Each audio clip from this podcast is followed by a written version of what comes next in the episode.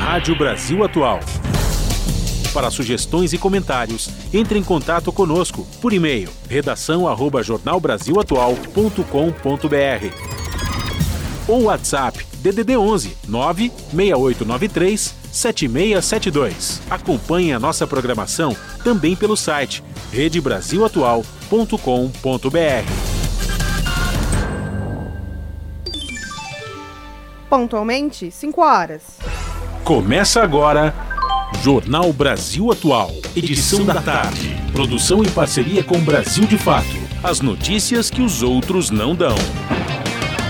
Movimentos populares, política, direitos humanos, economia, mundo do trabalho, cultura e prestação de serviço. Jornal Brasil Atual. Edição da tarde. Olá, muito boa tarde. Hoje é sexta-feira, sextou. Hoje é dia 16 de dezembro de 2022 e está começando mais um Jornal Brasil Atual, edição da tarde, com a minha apresentação Juliana Almeida e com Larissa Borer. E estas são as manchetes de hoje. O Supremo Tribunal Federal continua julgamento sobre o orçamento secreto na segunda. O placar está 5 a 4 pelo fim do orçamento secreto.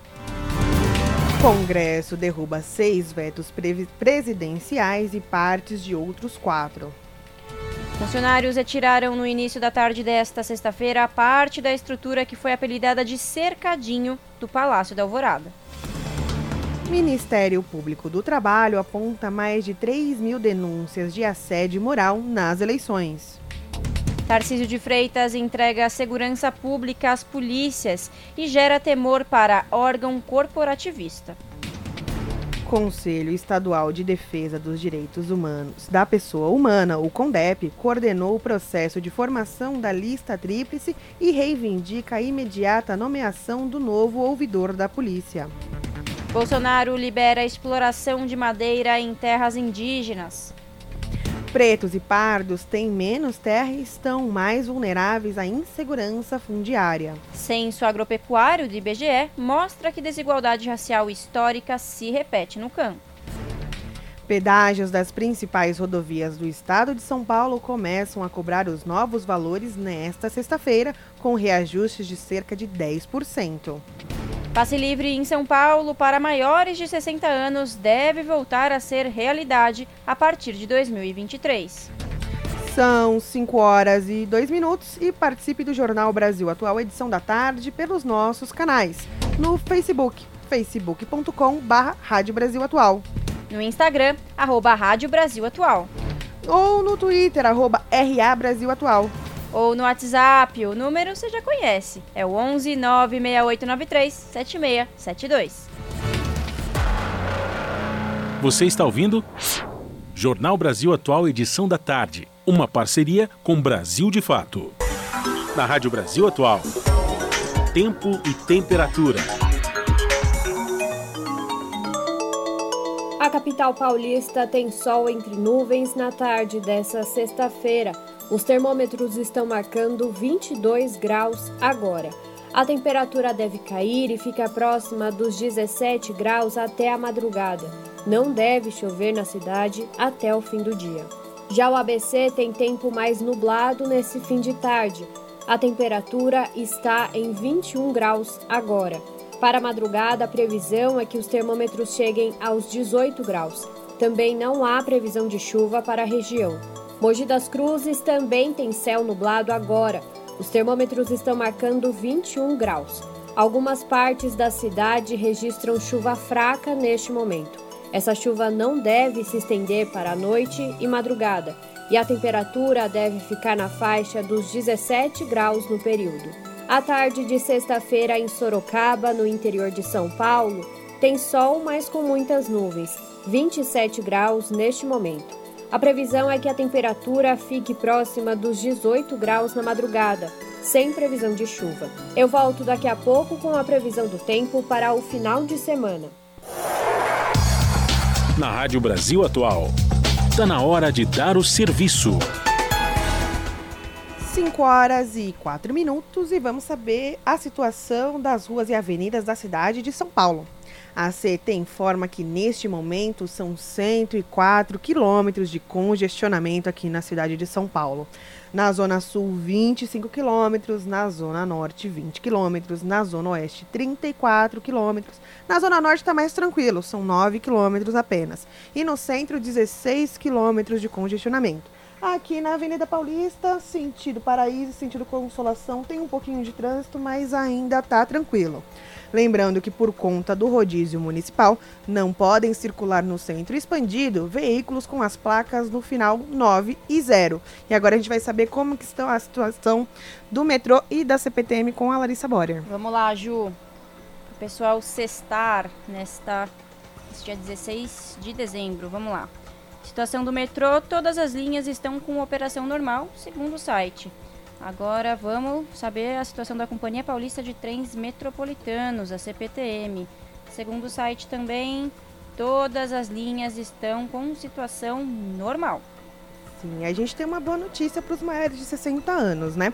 O passe livre volta a ser realidade em São Paulo. A gratuidade havia sido suspensa em dezembro de 2020 por conta de uma ação conjunta dos governos de Bruno Covas e João Dória. E a gente vai saber mais numa reportagem do Brasil de Fato agora no serviço. Por maioria de votos, o Tribunal de Justiça de São Paulo, TJ, decidiu que a gratuidade para passageiros entre 60 e 64 anos deve ser retomada nos transportes públicos a partir do dia 1 de janeiro do ano que vem. De acordo com a lei federal que rege o Estatuto do Idoso, é direito das pessoas maiores de 65 anos o acesso gratuito aos transportes públicos municipais em todo o país. A cidade de São Paulo, no entanto, desde as manifestações ocorridas em 2013, contrárias à época ao aumento do valor da tarifa nos transportes, tinha expandido esse direito para pessoas com 60 anos ou mais. Porém, em dezembro de 2020, esse direito ampliado foi suspenso por uma ação conjunta realizada entre a Prefeitura da capital e o governo do estado de São Paulo. Essa medida foi realizada durante o primeiro ano da pandemia e não foi debatida com a comunidade. A decisão do TJ Paulista atendeu a um pedido de ação direta de inconstitucionalidade solicitado pelo Partido dos Trabalhadores e pelo IDEC, o Instituto Brasileiro de Defesa do Consumidor, que questionava a decisão dos governos. A prefeitura ainda pode recorrer da decisão. Segundo a Secretaria de Comunicação, a administração municipal tem defendido a gratuidade somente para idosos maiores de 60 anos cadastrados no CadÚnico, ou seja, que comprovem baixa renda. De acordo com o IDEC, mesmo que a prefeitura recorra, é pouco provável que tenha êxito. Para o Instituto, a medida trouxe impactos muito negativos para a população, já penalizada pela pandemia. De São Paulo, da Rádio Brasil de Fato, com reportagem de Mariana Lemos. Locução: Douglas Matos. E agora a gente volta para saber mais situação das ruas e rodovias na cidade de São Paulo, agora nas rodovias Anchieta e Imigrantes. Situação normal, Anchieta e Imigrantes sentido ABC e sentido litoral. Também para quem está vindo aqui para São Paulo, também está tudo normal, não tem nenhuma informação de qualquer congestionamento. Então, para quem está indo para a praia, uma boa viagem. Para quem está indo para casa também, bom descanso, aquela cervejinha de sextou deliciosa. Mas a Larissa Borer também tem uma informação para quem está pegando as rodovias, né, Larissa? É isso, Ju. Se por um lado teve uma notícia boa aí para os mais 60, né, que vão ter agora o passe livre, vão, vão voltar com o passe livre a partir do, de 2023, para quem precisa pagar pedágio, a notícia não é muito boa não, porque os pedágios nas principais rodovias do estado de São Paulo começaram a cobrar os novos valores já nesta sexta, com reajustes de cerca de 10%. Segundo a Agência de Transporte do Estado de São Paulo, houve autorização na quarta-feira, dia 14, para aumentar os preços conforme uma publicação no Diário Oficial, e a medida já estava prevista nos contratos de concessão. Os preços dos pedágios seriam alterados em julho, mas o governador Rodrigo Garcia, do PSDB, anunciou o congelamento da tarifa no fim de junho. O reajuste foi de 10,7% baseados na evolução do Índice Geral de Preços de Mercado entre junho de 2021 e maio de 2022. Para as concessionárias TEB, Intervias, Triângulo do Sol, Renovias e Colinas, o reajuste foi de 11,7%, baseados na evolução do IPCA, o Índice de Preços do Consumidor, entre junho de 2021 e maio de 2022. Então fica aí o alerta, a partir de hoje já tem esse aumento nos pedágios de São Paulo. Até a tia Maria ouviu e ligou pra dona Valda. Sintoniza no dial. A Rádio Brasil Atual, lá tem jornalismo de verdade. E tem música de primeira, 100% brasileira. Sem preconceito e sem jabá. É a Rádio Popular. De um povo sem medo de viver e de cantar. Avisa todos, dá um salve, manda um zap. Essa rádio é nossa voz. Brasil Atual 98.9. 5 horas mais 10 minutos. Funcionários retiraram no início da tarde desta sexta-feira parte da estrutura que foi apelidada de cercadinho do Palácio da Alvorada. Eles tiraram a cerca metálica que rodeava o local. Por enquanto, deixaram a cobertura da tenda. A estrutura era usada para abrigar apoiadores de Jair Bolsonaro que participavam quase que diariamente de conversas com ele nos horários em que o presidente saía e chegava na residência oficial. Na quinta-feira, um caminhão de mudança foi à Alvorada. Faltam 15 dias para o fim do mandato do presidente Jair Bolsonaro e para ele deixar a residência oficial. É, e parece que ele precisa fazer as malas bem depressa, porque a, os caminhões de mudança já estão muito próximos do Palácio da Alvorada, né? Faltando só 15 dias para a posse oficial do presidente Lula. Bolsonaro precisa deixar a residência oficial da República. Agora a gente vai saber mais na reportagem de Rodrigo Durão. Caminhões de mudança foram flagrados entrando no Palácio da Alvorada em Brasília na tarde dessa quinta-feira. A movimentação na residência oficial da Presidência da República acontece há 15 dias da posse de Luiz Inácio Lula da Silva, que está marcada para 1 de janeiro de 2023. A chegada dos caminhões de mudança pode significar a saída da família do presidente Bolsonaro do Alvorada. Este movimento frustraria os bolsonaristas, que, ainda acampados, insistem nas teses golpistas, imaginando uma improvável resistência do atual mandatário. As imagens que foram feitas pela TV Globo flagraram os caminhões saindo do Palácio Presidencial por volta das quatro da tarde. Além de Jair Bolsonaro, a primeira-dama Michele Bolsonaro e a filha mais nova do casal, Laura Bolsonaro, vivem no local. A reportagem perguntou se a chegada dos caminhões de mudança indica a saída da família Bolsonaro do Alvorada. Até o fechamento da matéria, a comunicação do governo e da presidência da República ainda não haviam respondido. Da Rádio Brasil de Fato, com informações de Brasília, Rodrigo Durão. O Congresso derrubou nesta quinta-feira seis vetos presidenciais e parte de outros quatro. Entre as medidas que voltam a valer está a compensação da União para estados que perderam ICMS no combate à alta dos combustíveis. Mais informações com o repórter Roberto Fragoso. Para que um veto presidencial seja derrubado, é preciso maioria absoluta dos votos da Câmara e do Senado, ou seja, pelo menos 257 deputados e 41 senadores. Entre os que conseguiram atingir esse número estão os vetos a incentivos tributários para o setor petroquímico até 2027, a benefícios fiscais do programa Renovar para tirar de circulação ônibus e caminhões antigos e a compensação a estados, com verbas para saúde e educação, pelas perdas de ICMS provocadas pelo pacote aprovado para conter a alta dos combustíveis também ganha o setor rural, com a volta da permissão para sacar o valor de créditos tributários gerados na importação de fertilizantes ou usá-los para quitar débitos fiscais. O deputado Pompeu de Matos, do PDT do Rio Grande do Sul, comemorou a derrubada do impedimento. Para produzir alimento é uma ciência, é uma dificuldade. Tem que fazer um contrato com São Pedro e pedir de avalista o tempo e torcer que chova para preparar a terra, pare de chover para poder plantar, chova para nascer, pare de chover para crescer, volte a chover no aflorescer, pare de chover para colher, tenha preço para vender e que o governo não atrapalhe e deixe tudo acontecer. Pois o governo aqui estava atrapalhando. Também caiu um veto ao programa Emprega Mais Mulheres, que dificultava acordos mais vantajosos para as trabalhadoras formalizarem direitos como o auxílio creche. assim como um veto ao marco legal da securitização sobre a cobrança de corretagem pela venda de dívidas e outro à exigência de curso superior para técnicos do Tribunal de Justiça do Distrito Federal. Da Rádio Senado, Roberto Fragoso. Jornal Brasil Atual, edição da tarde, são 5 horas e 14 minutos.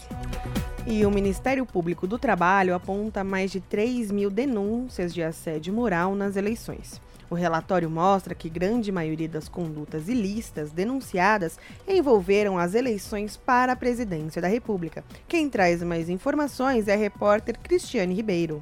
O documento entregue ao ministro do TSE, Alexandre de Moraes, aponta até o momento o registro de 3.206 denúncias contra empregadores e empresas.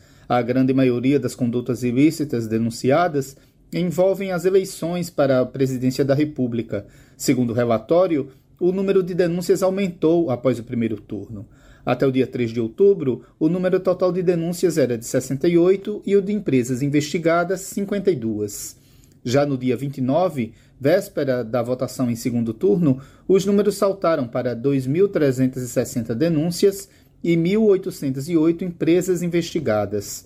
Em 28 de outubro, o Ministério Público do Trabalho chegou a receber 265 denúncias em um único dia. As regiões Sudeste e Sul são as que registraram maior número de casos, respectivamente. Até a véspera do segundo turno, 29 de outubro, os procuradores do trabalho estavam com 1.492 procedimentos investigatórios em curso. Desses, foram expedidas mais de 1.100 recomendações, firmados 225 termos de ajustamento de conduta e ajuizadas 50 ações civis públicas. Entre as sanções previstas para quem comete assédio eleitoral estão as multas, cujos valores variam de acordo com o caso. O MPT já chegou a aplicar uma multa de 10 milhões, por exemplo. O trabalhador vítima de assédio eleitoral pode denunciar pelo site do Ministério Público do Trabalho no endereço mpt.mp.br ou pelo aplicativo Pardal, que continua ativo após o período eleitoral. A denúncia pode ser sigilosa. Da Rádio Nacional em São Luís, Madison Euler. 5 horas mais 16 minutos. Pesquisa do IBGE aponta que quase 25% do PIB brasileiro vem de apenas nove cidades. Entre esses municípios estão São Paulo, Brasília e Rio de Janeiro. A reportagem é de Solimar Luz. Dados divulgados nesta sexta-feira pelo Instituto de Geografia e Estatística, o IBGE, mostram que em 2020, nove municípios foram responsáveis por quase 25% do produto interno bruto, que é a soma de todos os bens e serviços produzidos no país e serve para medir a evolução da economia. Entre esses municípios estão São Paulo, Brasília e Rio de Janeiro. Na comparação com 2019, a capital paulista foi a que concentrou a maior perda de participação no PIB, de aproximadamente 9%, seguida do Rio de Janeiro, Brasília, Curitiba e São José dos Pinhais, no Paraná. Apesar da queda na participação de algumas cidades do Sudeste, a região se mantém como a que mais contribui para a produção econômica. Na avaliação do IBGE, os resultados evidenciam que os efeitos da pandemia de Covid-19 influenciaram no resultado do PIB das cidades. O setor de serviços registrou a maior perda na participação da riqueza nacional, sendo diretamente mais afetado pelas medidas restritivas de isolamento e precaução de contágio por parte das famílias. A administração pública foi responsável pela principal atividade econômica na maioria dos municípios da Amazônia Legal e do Semiárido. O estudo mostra também que 19 cidades brasileiras concentram 25% das atividades industriais. A capital paulista manteve a primeira posição no ranking, com quase 4%. Já a capital fluminense ocupou o segundo lugar com 2,5%. Na outra ponta, 2.730 municípios contribuíram com o menor valor, apenas 1%. Da Rádio Nacional, no Rio de Janeiro, Solimar Luz. 5 horas e 18 minutos, 19 minutos. Agora a gente vai apresentar uma entrevista concedida ao jornalista Rafael Garcia no Jornal Brasil Atual, edição da manhã, sobre o convite do presidente eleito Luiz Inácio Lula da Silva ao deputado federal eleito este ano Luiz Marinho para o Ministério do Trabalho. Quem fala sobre o assunto é o presidente do Sindicato dos Metalúrgicos do ABC, Moisés Celerges. Vamos ouvir. No Jornal Brasil Atual, nós vamos conversar agora com o presidente do Sindicato dos Metalúrgicos do ABC, Moisés Celerges. Bem-vindo aqui ao Jornal Brasil Atual. Tudo bem com você? Tudo bem, tudo tranquilo. Perfeitamente o que você tem a nos contar sobre a indicação de Luiz Marinho para o Ministério do Trabalho no governo Lula. O anúncio foi feito ontem, né? O convite ainda não é oficial, mas foi feito o convite. O Marinho é, topou assumir o Ministério do Trabalho e ele retorna a essa pasta que ele comandou já é, no, no outro mandato do, do presidente Lula. Eu queria, Moisés, que você fizesse uma avaliação da importância de um trabalhador uma pessoa que foi presidente do Sindicato dos Metalúrgicos, foi presidente da Central Única dos Trabalhadores, volte a comandar uma pasta que foi relegada a um segundo plano durante o governo de Bolsonaro. Quais são os desafios, na sua avaliação, Moisés, que o, Marinho terá que enfrentar para colocar de novo o Ministério do Trabalho como uma pasta importante dentro de um governo? Bom, é, primeiro que é, as centrais sindicais, os principais sindicatos do país ficaram felizes com a notícia da indicação aí do Luiz Marinho. Nós estamos esperando que isso seja se oficialize, né, para que ele possa assumir em janeiro o ministério. E os desafios são grandes porque a classe trabalhadora perdeu muito no último período, durante alguns anos aí, praticamente desde o antes do golpe mesmo, já vinha sofrendo ataques. E o papel do Marinho é importante porque ele vai ter que discutir esse novo mundo do trabalho, né? com, com a questão da tecnologia. O mundo do trabalho ele mudou bastante. Ele vai ter que discutir a reforma trabalhista que tirou direitos dos trabalhadores. Ele vai ter que discutir também a reforma sindical, que eu penso que é importantíssimo. Não existe democracia sem sindicatos fortes. Então eu penso que são tarefas importante, além de políticas aí ligadas ao salário mínimo. A gente pode lembrar que a questão da política do aumento do salário mínimo nasceu no governo quando Marinho era ministro. Né, um empréstimo consignado, tantas outras é, ações que Marinho fez. Então, acredito que, espero que o presidente Lula oficialize esse convite e o Marinho ele vai ter um trabalho enorme e os trabalhadores vão ter que estar junto com ele construindo esse Ministério do Trabalho e o mundo do trabalho no nosso país. Moisés, o Marinho ele recebeu também o endosso além da Central Única dos Trabalhadores, da Força Sindical, da UGT, que representam a maior parte dos trabalhadores sindicalizados no país. Essa unificação também, ou, ou, ou esse, é, é, esse apoio conjunto das principais centrais de trabalhadores no Brasil ajudam no trabalho do Marinho na hora de colocar as pautas e pressionar, porque a gente sabe que o governo de Luiz Inácio Lula da Silva para esse próximo mandato vai ser um governo de disputa também, né? E a pressão dos trabalhadores ajuda o Marinho a, a, a, enfim, diminuir os retrocessos que foram colocados desde o golpe contra a presidenta Dilma? Eu acredito que sim, eu, eu, acredito que ajuda muito. É lógico, ele chega no Ministério do Trabalho com o apoio das centrais. Aliás, é bom reiterar que o Sérgio Nobre, presidente da CUT, ele tem um trabalho junto às outras centrais importantíssimos, é um, um trabalho que o Sérgio Nobre já vem fazendo na CUT. Então, é importante, porque, lógico, haverá pressão. O, o Marinho ele tem habilidade, ele tem trânsito de conversar com os trabalhadores, com os sindicatos, mas também tem trânsito de conversar com o empresariado, ele, ele tem essa habilidade, vamos dizer assim. Agora, é, os sindicatos também vão cumprir o papel dele. Lógico que nós vamos apoiar Marinho, estamos apoiando Marinho, vamos ajudá-lo a fazer as reformas. Agora, as centrais vão fazer o papel, porque se não houver avanços é, em relação aos temas, os sindicatos farão o que tem que sempre ser feito, que é a pressão, é a manifestação, é a mobilização dos trabalhadores, isso nós faremos.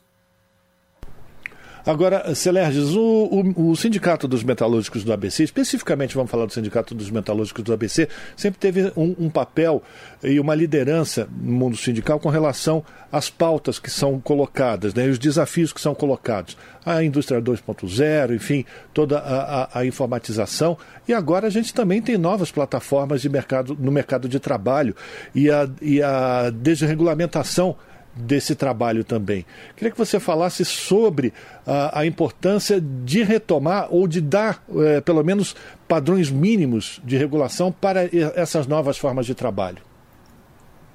Ah, é verdade. É, na, na pandemia, por exemplo, ficou muito, cresceu muito uma forma de trabalho que é isso que eu que eu estou fazendo nesse momento. Quer dizer, eu estou aqui em casa, né, dando, conversando com vocês aí, fazendo esse bate-papo. Agora, milhares de trabalhadores no país, por exemplo, trabalham de casa, né, no tal do home office. Então, é uma nova forma de trabalho. Não adianta o movimento sindical, por exemplo, querer negar a existência disso, é uma realidade. E é irreversível isso.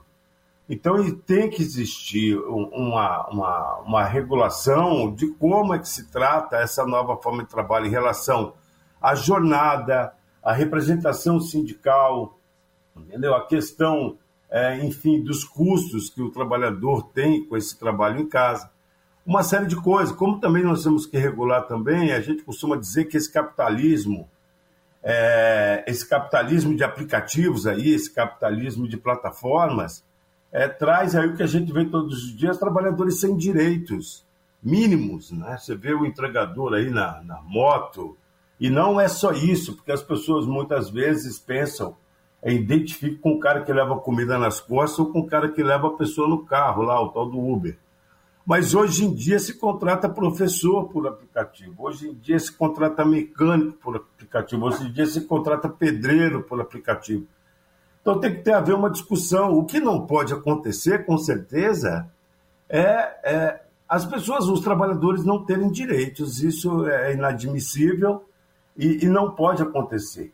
Né? Então, é, é uma nova realidade que, que, que é irreversível, nós sabemos.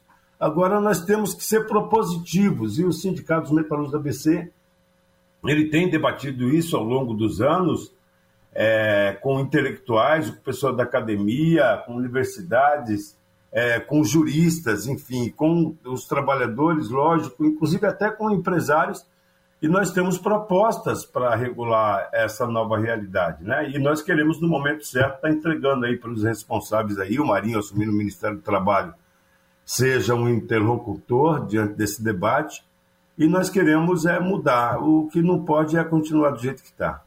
Inclusive a reativação das mesas tripartites, né? que é Estado, empresariado e trabalhadores, para discutir as questões que dizem respeito a todos. Né? Mas eu queria que você falasse sobre o papel importante também que esse Ministério do Trabalho vai ter, que vai ser de rearticular também o movimento sindical, e não no sentido de é, defender ou, ou, ou, ou uh, apaniguar o movimento sindical, mas é, é fato que o movimento sindical ele foi duramente atacado desde o golpe contra a presidenta Dilma. Tentaram sufocar economicamente o, funcionamento, a existência dos sindicatos. Como é possível dar a volta nessa situação, Celerges? Bom, primeiro, primeiro que o movimento sindical, sim, é importante. É, a democracia pressupõe sindicatos. Agora, nós não queremos, a gente vem debatendo sobre isso, nós não queremos uma revogação, simplesmente uma revogação do, do que foi feito na reforma trabalhista, por exemplo, do que toca aos sindicatos. Nós não queremos também a criação de sindicatos que não representem os trabalhadores. Nós não queremos. O que nós queremos é que os trabalhadores tenham liberdade de decidir em relação ao seu sindicato a forma de financiamento do seu sindicato deve ser decidida pelos trabalhadores de forma livre, é isso que nós queremos. Né? Então, é um debate que nós queremos fazer junto ao Marinho, se confirmando ministro é, do Trabalho.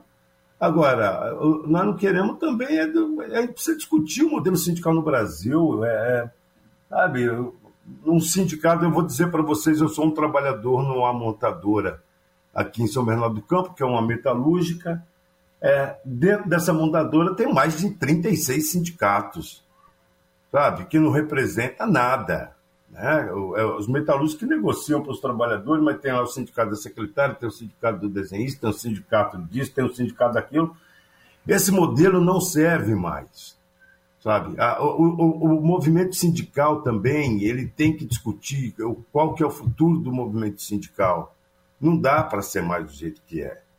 Sabe? Existem poucos sindicatos de fato representativos dos trabalhadores, poucos sindicatos. Um monte de sindicato que cá para nós, né? Vamos dizer assim, né? Como a gente diz, não, não serve para nada. Então nós temos que discutir isso, temos que discutir como se sustenta os sindicatos, os trabalhadores que decidem, que tem que decidir, é o nosso ver aqui dos metalúrgicos, sabe? Para construir, para que as coisas aconteçam, né?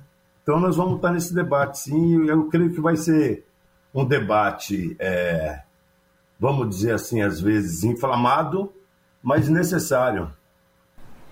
Perfeito. Quero agradecer a participação do Moisés Celérgio, que é presidente do Sindicato dos Metalúrgicos do ABC, fazendo uma avaliação aqui dos desafios que Luiz Marinho deve ter caso seja confirmado o seu nome para a, o comando da pasta do Ministério do Trabalho no próximo governo, governo de Luiz Inácio Lula da Silva. Os desafios para Marinho, ele que já foi é, titular da pasta entre os anos de 2005 e 2007. O Marinho também foi presidente do Sindicato dos Metalúrgicos do ABC, também foi presidente da Central Única dos Trabalhadores. Marinho que tem uma vasta experiência na condução desses assuntos relacionados ao mundo do trabalho. Moisés, muito obrigado pela tua participação, um abraço para você, a gente continua em contato e até uma próxima. Até uma próxima, um abraço a todos e todas. Conversamos com Moisés Celerges aqui no Jornal Brasil Atual. 5 horas mais 30 minutos. O plenário do Senado elegeu os senadores que vão integrar a comissão representativa durante o recesso parlamentar. Nove senadores formam um grupo que vai representar o Congresso entre o dia 23 de dezembro de 2022 a 31 de janeiro de 2023. Mais informações com a repórter Gabriela Pereira. Os senadores que vão integrar a comissão representativa do Congresso Nacional foram eleitos nesta quarta-feira. Essa comissão tem o objetivo de zelar pela preservação das prerrogativas do Congresso, atuando em situações emergenciais durante o período de recesso parlamentar, que vai de 23 de dezembro de 2022 a 31 de janeiro de 2023. A medida é prevista no artigo 58 da Constituição Federal, que prevê a fiscalização e o controle sobre os atos do Poder Executivo e a deliberação de assuntos que não possam aguardar o início do período legislativo. O anúncio foi feito pelo senador veneziano Vidal do Rego, do MDB da Paraíba, que presidia a sessão. Encaminhados à mesa pelas lideranças os nomes dos candidatos do Senado à eleição da comissão representativa do Congresso Nacional prevista no parágrafo 4, 4 do artigo 58 da Constituição Federal, com mandato para o período de 23 de dezembro de 2022 a 31 de janeiro de 2023. A comissão representativa é composta por deputados e senadores. Os nove representantes do Senado são Marcos Duval, do Podemos do Espírito Santo, Eduardo Girão, do Podemos do Ceará, Nelsinho Trade, do PSD do Mato Grosso do Sul, Carlos Fávaro, do PSD do Mato Grosso, Rogério Carvalho, do PT de Sergipe, Zenaide Maia, do PROS do Rio Grande do Norte, Carlos Viana, do PL de Minas Gerais, Fernando Collor, do PTB de Alagoas e Luiz Campos do Carmo, do PSC de Goiás, sob a supervisão de Maurício Desante, da Rádio Senado, Gabriela Pereira. 5 horas e 32 minutos. E o Supremo Tribunal Federal continua o julgamento sobre o orçamento secreto na próxima segunda. O placar está 5 a 4 pelo fim do orçamento. A reportagem é de Vitor Ribeiro. O plenário do Supremo Tribunal Federal marcou para a próxima segunda-feira, dia 19, uma sessão extraordinária para tentar concluir o julgamento da constitucionalidade das emendas parlamentares do relator geral do Orçamento da União, também chamadas de orçamento secreto. Até agora, cinco ministros votaram pelo fim desse tipo de emenda e quatro para continuidade, mas com mudanças. Na sessão plenária de quarta-feira, a relatora Rosa Weber votou contra essa forma de destinação de verbas. Nesta quinta, foi a vez de os demais ministros votarem. André Mendonça, Cássio Nunes Marques, Alexandre de Moraes e Antônio Dias Toffoli discordaram da relatora e defenderam que o orçamento secreto pode ser constitucional. Para isso, bastaria garantir a transparência do gasto, como já ocorre com as emendas de bancadas e individuais. Foi o que ressaltou o ministro Alexandre de Moraes. todo procedimento de transparência deve ser absolutamente idêntico ao procedimento previsto pela RP6, para as emendas individuais. Ou seja, é desde o início até o final, identificando qual é o parlamentar, qual o valor, qual a destinação, qual a prioridade. E ainda interpretar que os valores dessas emendas não são discricionariamente distribuídos é, pelo relator. É, devem levar em conta proporcionalidade, primeiro, entre maioria e minoria, e a partir da definição dos valores da maioria e da minoria, a proporcionalidade das bancadas de cada um dos partidos. Os ministros que votaram depois, Edson Fachin, Luiz Roberto Barroso, Luiz Fux e Carmen Lúcia, acompanharam a relatora Rosa Weber. Para eles, essa forma de destinação de recursos públicos não permite a fiscalização do orçamento de forma preventiva e cria condições para a prática de crimes. Fachin destacou que, apesar de haver o um entendimento de parte dos colegas que o assunto deve respeitar apenas os regimentos internos da Câmara e do Senado, a Constituição Federal define regras sobre as emendas parlamentares. Portanto, aqui é uma regra constitucional, não está se falar aqui de capacidade institucional de análise contábil. Garantir a rastreabilidade, a comparabilidade e a publicidade dos dados coletados. A outra regra literal da Constituição é o artigo 166, parágrafo 3 as emendas ao projeto de lei do orçamento anual, a LOA, e aos projetos que o modifique somente podem ser aprovadas e vem as três hipóteses dos três incisos que estão aqui em questão. Portanto, os paradigmas de controle da constitucionalidade estão postos. O placar está em 5 a 4 pelo fim do orçamento secreto, Faltam apenas os votos dos ministros Ricardo Lewandowski e Gilmar Mendes. Da Rádio Nacional em Brasília, Vitor Ribeiro. 5 horas mais 35 minutos. Conselho Estadual de Defesa dos Direitos da Pessoa Humana, o CONDEP, coordenou o processo de formação da lista tríplice e reivindica a imediata nomeação do novo ouvidor da polícia. O governador Rodrigo Garcia anunciou por meio de nota da Secretaria da Comunicação que não nomeará o novo ouvidor da polícia de São Paulo.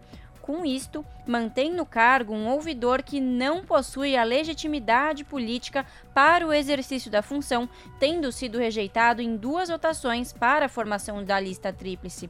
O processo eleitoral para a formação desta lista para o cargo de ouvidor da Polícia do Estado de São Paulo teve início em 10 de agosto do ano passado. Após duas votações em que ambas definiram a mesma lista tríplice, o CONDEP homologou o resultado final em 26 de agosto deste ano, encaminhando em seguida para a deliberação do governador do estado. De acordo com a Lei Complementar número 860 de 1997, cabe ao governador do estado a escolha do ouvidor que irá chefiar o controle externo da atividade policial. Jornal Brasil Atual, edição da tarde, são 5 horas e 37 minutos. E Tarcísio de Freitas entrega segurança pública às polícias e gera temor para órgão corporativista. Baixa patente de capitão Derrite provocou constrangimento no comando da Polícia Militar. Com reportagem de Igor Carvalho, a locução é de Douglas Matos, do Brasil de Fato.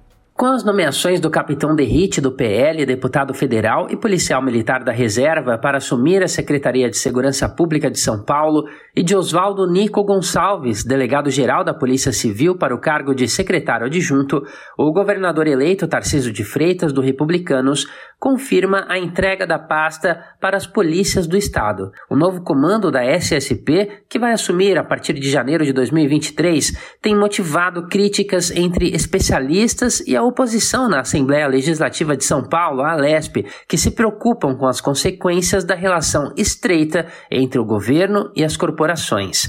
O advogado Ariel de Castro, presidente do grupo Tortura Nunca Mais, classificou a decisão do governo eleito de temerária. A Secretaria de Segurança Pública ela deveria tratar de políticas públicas de segurança e não deveria ser um espaço para o corporativismo. Então, é, com isso, nós acabamos é, tendo aí é, possibilidade de um aumento da violência policial, principalmente envolvendo a Polícia Militar, com a Secretaria de Segurança Pública Corporativa em defesa dos interesses da PM e o aumento da corrupção também na Polícia Civil, além das violências também praticadas é, por alguns policiais civis em delegacias. Então, é bastante temerária essa decisão em 2015, Derrite defendeu a letalidade policial em áudio publicado pela Ponte Jornalismo. Assim como Tarciso de Freitas, o capitão defende a retirada das câmeras utilizadas nas fardas dos PMs e que ajudam na fiscalização do trabalho da corporação nas ruas.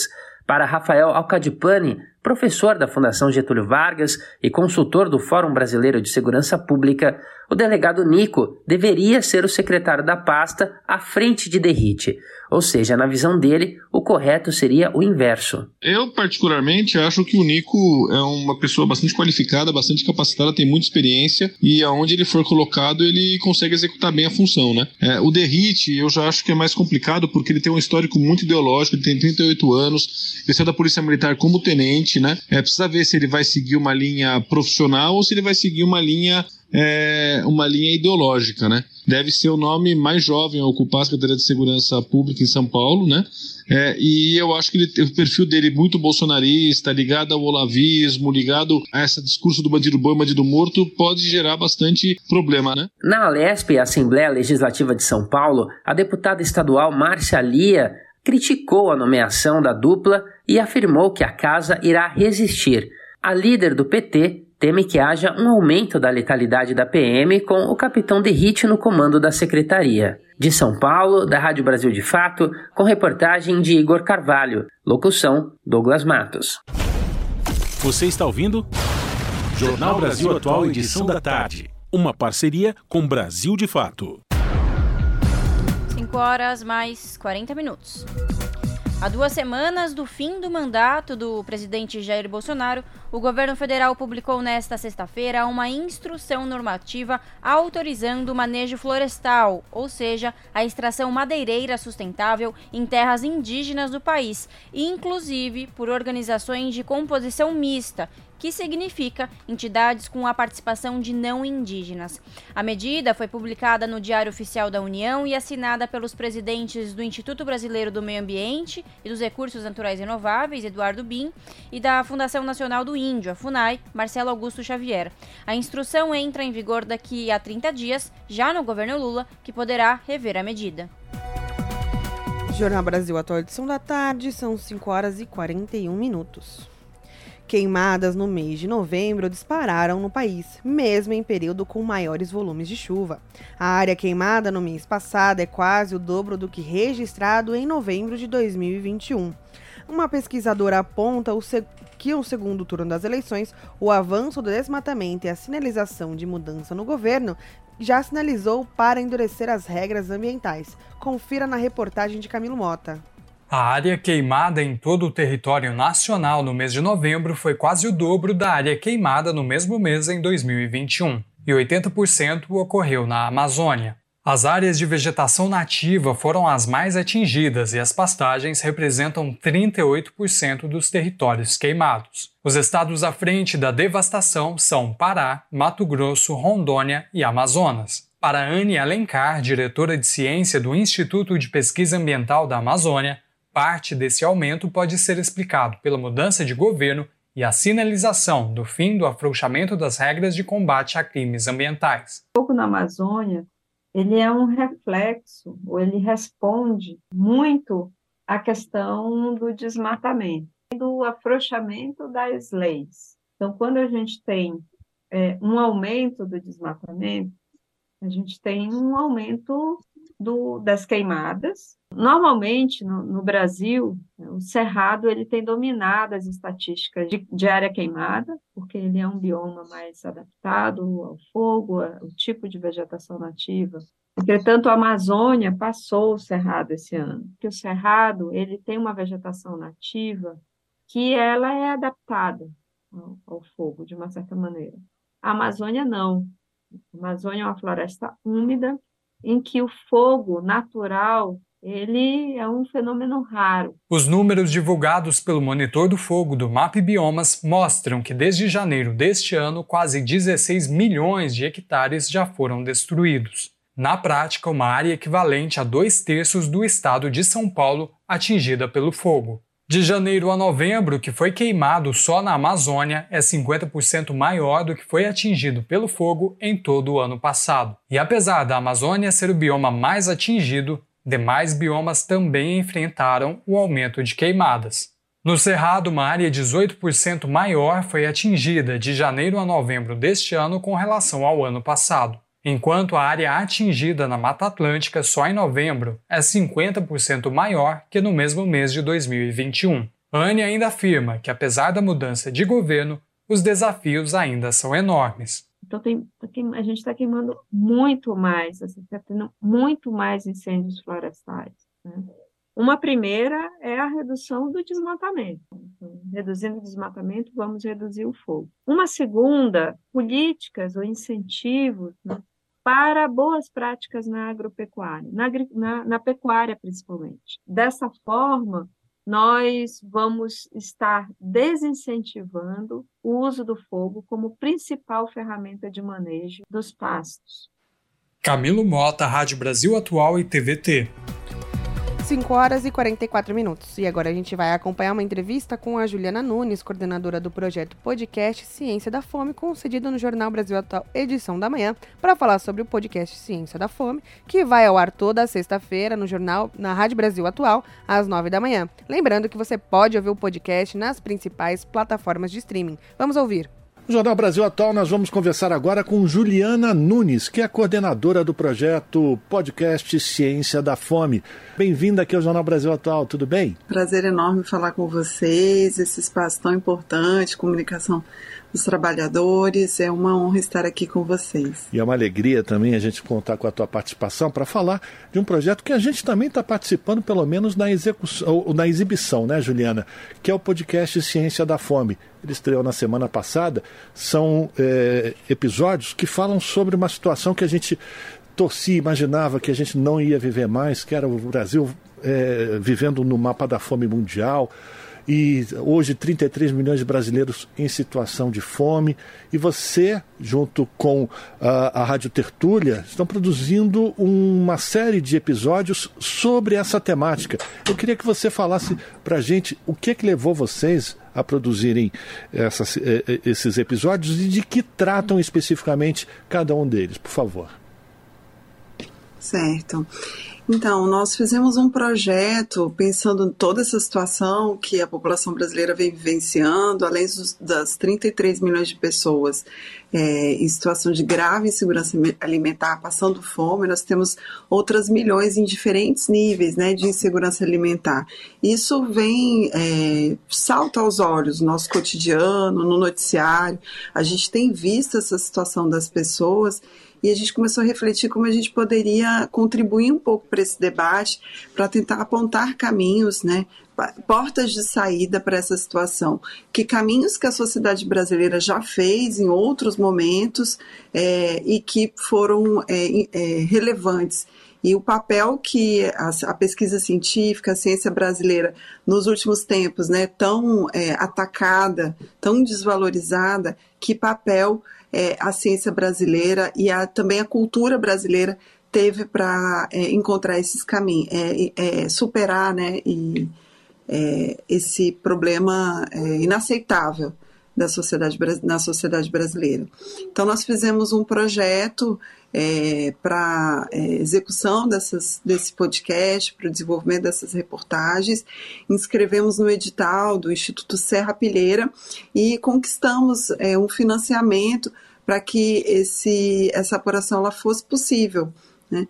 E com esses recursos, é, nós conseguimos, inclusive, trazer é, a situação em vários, vários locais do Brasil, em várias cidades. Então, tivemos a, a condição de é, fazer uma apuração, por exemplo, é, no Maranhão e é uma comunidade quilombola, em Alcântara, Itamatatiwa.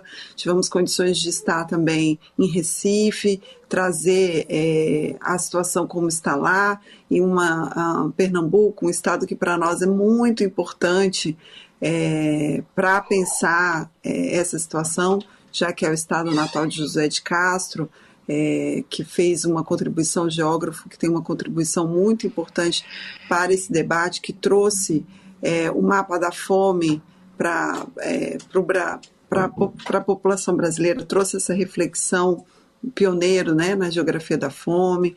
É, conseguimos aí também trazer a apuração do Distrito Federal, São Paulo, Rio de Janeiro. Então fizemos é, aí realmente um, um conjunto de apurações que trazem esse retrato é, da situação no Brasil, mas também trazem aí a voz a, a, e a iniciativa é, de pessoas, de lideranças comunitárias, de pesquisadores e, e também o, o, pedido de ajuda, né, o apelo é, de pessoas em situação de rua, de famílias, é, de lideranças familiares é, que precisam de política pública, que precisam de ciência é, e que precisam que a gente tenha um compromisso efetivo na mudança dessa situação. Eu acho que é fundamental é exatamente isso que você, comentou com a gente. Vocês trazem histórias de vida, né? As pessoas que passam por isso. Me chama a atenção o, os títulos dos episódios. No primeiro episódio, o título me chamou muita atenção, que é Só ar dentro do estômago. Quem foi que falou essa palavra, é, essa frase? Carolina Maria de Jesus, nós fizemos um, uma reflexão de que seria necessário a gente fazer, na verdade, um tripé. O podcast chama Ciência da Fome, é, mas ele, ele busca dialogar, um, a gente busca pensar um paradigma de ciência diferente, não é essa ciência isolada do laboratório, embora o laboratório seja um bem super importante, mas a gente quer, é, resgatando Paulo Freire, pensar também na perspectiva da extensão, né? A universidade não como algo isolado. E essa universidade dialogando com, as, com a comunidade e dialogando com a literatura. Então, o, o livro de Car Carolina Maria de Jesus, O Quarto de Despejo, o livro do José de Castro, Geografia da Fome, nos guiaram né, nos guiaram é, nessa reflexão, nos guiaram nas conversas com os pesquisadores, nos guiaram nas conversas com as lideranças comunitárias e também é, em como a gente fez a edição do material e os títulos. Né? A gente traz justamente é, é essa dimensão né, do, que, do sentir, e isso é o, o, o e, e, muitas vezes a gente fala, né? As pessoas estão passando fome, e às vezes a gente fala de uma forma talvez abstrata, ainda mais para quem não vivenciou de fato essa realidade. E o que significa sentir fome? Então, Carolina Maria de Jesus, ela consegue trazer isso, né? Um ar dentro do estômago é muito forte essa colocação dela numa poesia que a gente utilizou no primeiro é, no primeiro episódio e é, resume bastante o que a ciência às vezes vai tentar explicar, né? Então, por exemplo, a gente, a gente conversou com alguns pesquisadores que falam é, como que é, essa situação de segurança alimentar, a fome, traz a fraqueza, traz a, a, a dificuldade de raciocínio, né? Tem inclusive uma fala é, de pessoas, falas de pessoas que passam por essa situação, né? E que, e que vão dizer saíram da escola porque não tinham alimentação suficiente. É, isso acontece com frequência, né? Então ela vai, a fome ela vai, ela vai é, impedindo uma, uma vida plena em vários sentidos, né? Então é, é, como que aquilo também traz um trauma, um, traz afeta a saúde mental das pessoas e tudo isso a gente é, buscou tratar nos nossos episódios. São cinco episódios, né, Juliana? Exatamente. E ao longo dessa, dessa jornada, nós podemos reencontrar e ouvir pessoas muito importantes para esse debate do, no Brasil, viu? A gente entrevistou Feribeto, a gente entrevistou Leonardo, Leonardo Boff, a gente entrevistou Graziano, que foi, inclusive, responsável, é, pessoas que foram fundamentais para a formulação é, do Bolsa Família, do Fome Zero, é, que infelizmente a gente pensou que isso tinha ficado para trás, né, que, tinha, que era um desafio de dos anos é, 2000, 2002, 2003, 2004. Então a gente realmente, o Brasil estava num outro momento, mas infelizmente é, a negligência é, das políticas públicas, né, o negacionismo, a falta de diálogo com a população nos trouxe a esse momento e o que nos resta é, é enfrentar isso junto com a população, junto com o povo e poder é, é, mais uma vez superar é, a miséria, superar a fome. Agora, a gente não conseguirá, não conseguiria fazer isso sem valorizar, por exemplo, o papel das mulheres, as mulheres lideranças comunitárias, que muitas vezes elas, elas também são pesquisadoras, né? E mais uma vez, é, como eu falei, a gente precisa é, aproximar esses dois universos. Eles, eles muitas vezes andam juntas, né? Juntos, né? Então são mulheres pesquisadoras que, que na academia é, encontram esses caminhos e levam para suas comunidades, não só em forma de cestas básicas, mas também ao pensar as políticas estratégicas, né, priorizando as mulheres, uma vez que já está a ciência já nos provou que quando é, é, dentro da família, né, esse recurso, esse recurso ele é gerido pelas mulheres, né, a alimentação, os recursos financeiros, isso faz uma diferença enorme ali na organização dessa família.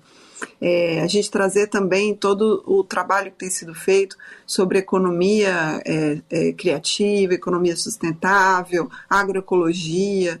Então, como que isso também pode entrar é, nessa conversa, como é que pode potencializar as comunidades no enfrentamento da fome. A gente está conversando com a Juliana Nunes, que é coordenadora do projeto podcast Ciência da Fome, que é exibido aqui pela Rádio Brasil Atual a partir das nove da manhã, todas as sextas-feiras. Ou seja, daqui a pouquinho. O primeiro episódio foi Só Ar Dentro do Estômago. O título do segundo episódio é Faz de Conta que Estou Sonhando. A gente pode dar já aqui um spoilerzinho do que todos nós podemos, poderemos acompanhar a partir das nove da manhã? Sim, nós, é, esse episódio ele traz é, a nossa equipe esteve é, lá em São Luís, esteve numa feira é, comunitária muito forte, muito potente, em que é, as mulheres é, encontraram né, na agroecologia, na agricultura familiar, um caminho importante. Não só para assegurar o combate à fome em suas próprias comunidades, mas também é, para conseguir promover isso para outras famílias, com alimentação de qualidade, com alimentação a um preço é, mais acessível. Então, assim, os estudos também já indicam que essas feiras, é, que é, a capacidade associativa, ela ela ajuda muito no combate à fome. Então, nós vamos trazer também esse aspecto ele, que é importantíssimo. E a gente precisa também fazer reflexões é, como essas iniciativas elas também contribuem é, para o fortalecimento da nossa democracia. Né? Acho que é, a ciência, ciências sociais e ciências políticas também nos ajudam a pensar sobre isso. Né? É, como num ambiente em que 33 milhões de pessoas passam fome, falar de democracia é algo extremamente complexo, complicado, né? Como, como essas pessoas elas não, têm, não têm seus direitos básicos é, garantidos, né? E como que a gente quer falar sobre democracia nesse cenário? Então, eu acho que é outro aspecto que a gente vem tentando ressaltar, né? E acima de tudo, é, mostrar que a solução, a solução está nas comunidades, está nesse diálogo das comunidades é, com as universidades, com os institutos de pesquisa, está é, nessa parceria, né? E nessa parceria a gente também não pode abrir mão é, do, do de, de, buscar é, nas manifestações culturais, nas manifestações artísticas, né, esse respiro é, do pensar, esse res, respiro da reflexão que a gente encontra, por exemplo, em Carolina, né, é, que vai resumir aí toda essa potência dessa mulher que, embora passasse por situações é, muito difíceis com seus filhos, de fome mesmo, de não ter o que, o que dar de comer para os seus filhos, conseguiu é, nos é, sistematizar esses relatos e hoje é uma autora pesquisada, estudada aí pela academia. Nós entrevistamos algumas é, pesquisadoras que vão se debruçar sobre a obra dela e nesse debruçar também entender, encontrar caminhos é, para é, apoiar outras mulheres. até porque a gente é, fez também essa, esse mergulho aí na psicologia. A escrita, ela, ela é uma forma de você processar é, esse trauma que, que a fome deixa, né?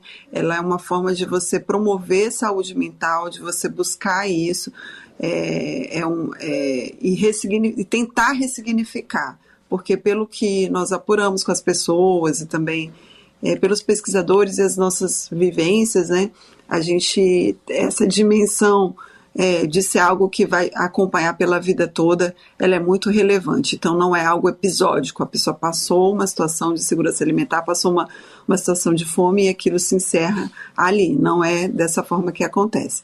Eu queria ressaltar aqui também, aproveitar para mandar um abraço para outra coordenadora do projeto, Beatriz Pasqualino, jornalista. A gente já tem uma, uma parceria de longa data. Começamos fazendo documentários. Essa é a nossa primeira experiência de um podcast autoral da Rádio Tertúlia, é uma empresa, uma produtora liderada por uma jornalista negra, que é a Beatriz Pasqualino, parceira aqui também há, há bastante tempo, da rede, da TVT, e que esteve aí na liderança desse projeto. Eu agradeço muito por ter recebido o convite para que a gente pudesse somar forças. Bom, Agradecer aqui a participação da Juliana Nunes, coordenadora também do projeto do podcast Ciência da Fome, que é apresentado todas as sextas-feiras aqui pela Rádio Brasil Atual, uma série de cinco episódios. Hoje será a apresentação do segundo episódio, 30 minutos de duração. O programa, o podcast Ciência da Fama é produzido pela Rádio Tertúlia, tem o apoio do Instituto Serra Pilheira, a parceria conosco aqui da Rádio Brasil Atual 98,9 FM e o nosso ouvinte, a nossa ouvinte, internauta, espectador e espectadora também podem acompanhar toda essa série nas principais plataformas de podcast. Juliana, muito obrigado pela tua participação, sucesso para vocês, que novos projetos venham e que a gente possa trazer sempre informação aqui pela Rádio Brasil Atual, pela TVT, pelo nosso portal no, da Rede TVT no YouTube, tá certo? Pontualmente, 18 horas. Rádio Brasil Atual. Para sugestões e comentários, entre em contato conosco por e-mail redação@jornalbrasilatual.com.br ou WhatsApp DDD 11 96893 7672. Acompanhe a nossa programação também pelo site redebrasilatual.com.br.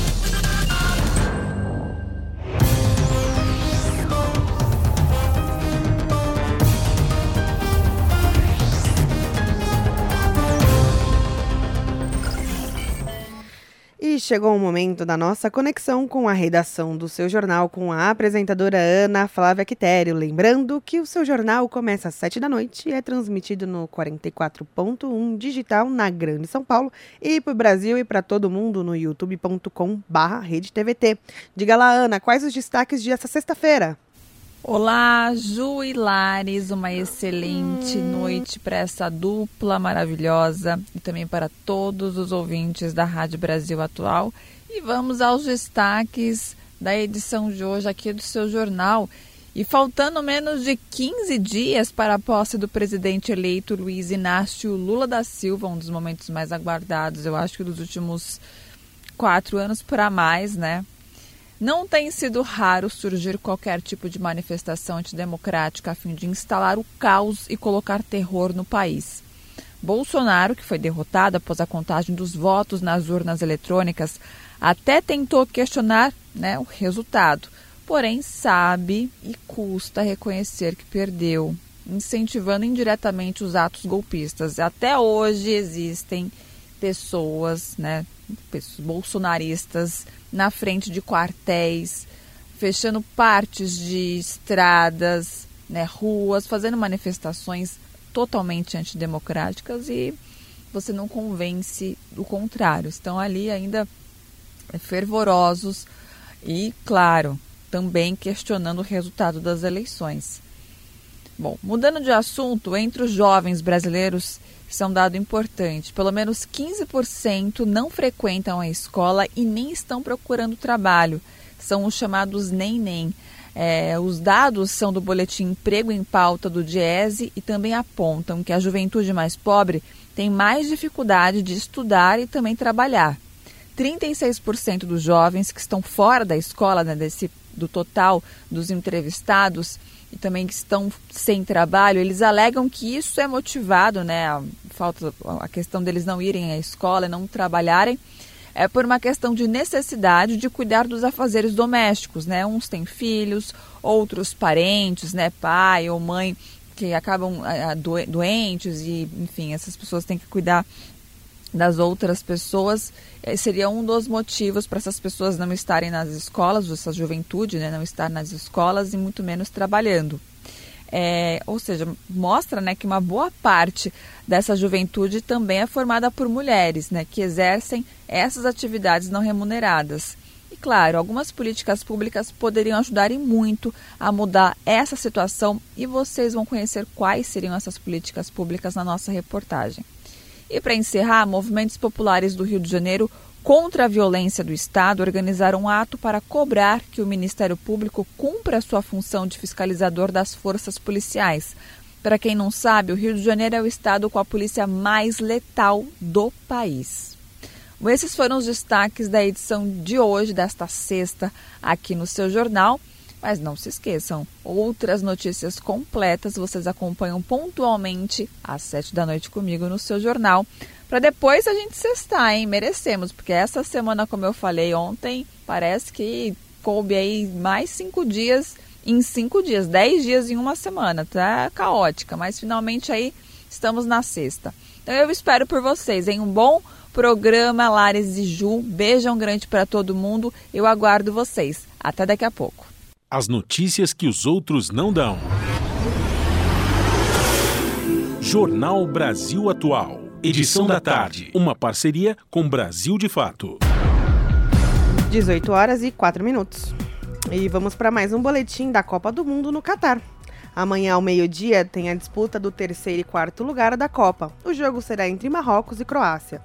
A semifinalista enfrenta a seleção africana que nunca jogou, nunca chegou tão longe em uma Copa do Mundo e pode se consagrar em uma boa classificação. O esperado é um jogo intenso de ambas as partes, com a zaga forte marroquina e o ataque incisivo dos croatas. No domingo, a gente acompanha a grande final ao meio-dia entre Argentina e França. Messi contra Mbappé e que promete um jogão emocionante nesse encerramento de Mundial. E quem não vai comparecer a Doha no Catar para acompanhar a final dos franceses é o campeão de 98 e semifinalista de 2006 é Zinedine Zidane. Diversos campeões foram contatados, mas muitos já estão no Catar trabalhando em diferentes veículos de comunicação e outros, pelos mesmos motivos, não podem deixar a França no momento.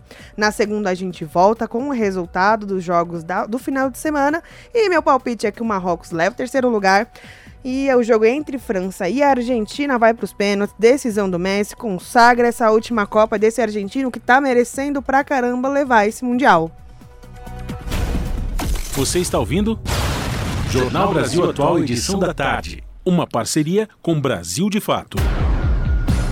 6 horas e 6 minutos. E o jornalista Juca Kifuri conversou com Silvio Almeida no programa Entrevistas de ontem. O professor, advogado e filósofo é um dos principais pensadores sobre o racismo estrutural no Brasil. As conquistas e desafios do movimento negro foram alguns dos temas da conversa. Confira na reportagem de Júlia Pereira.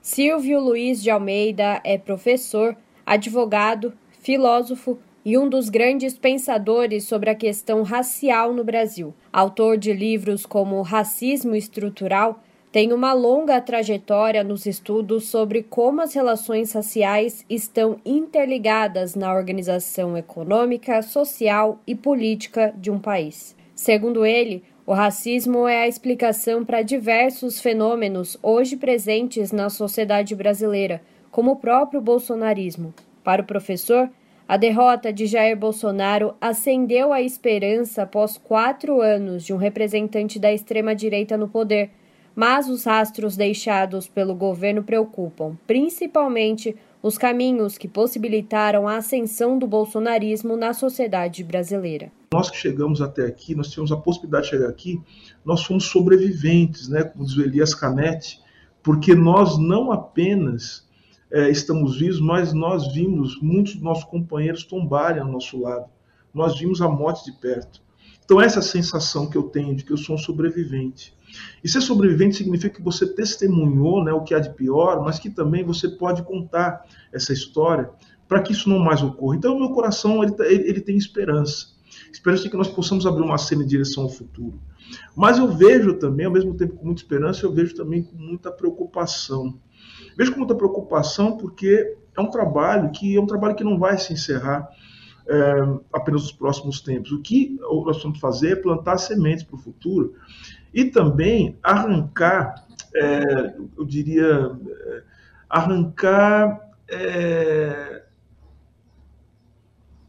eu acho que os elementos né, que tornaram possível o bolsonarismo é, crescer na sociedade brasileira, né, ganhar força.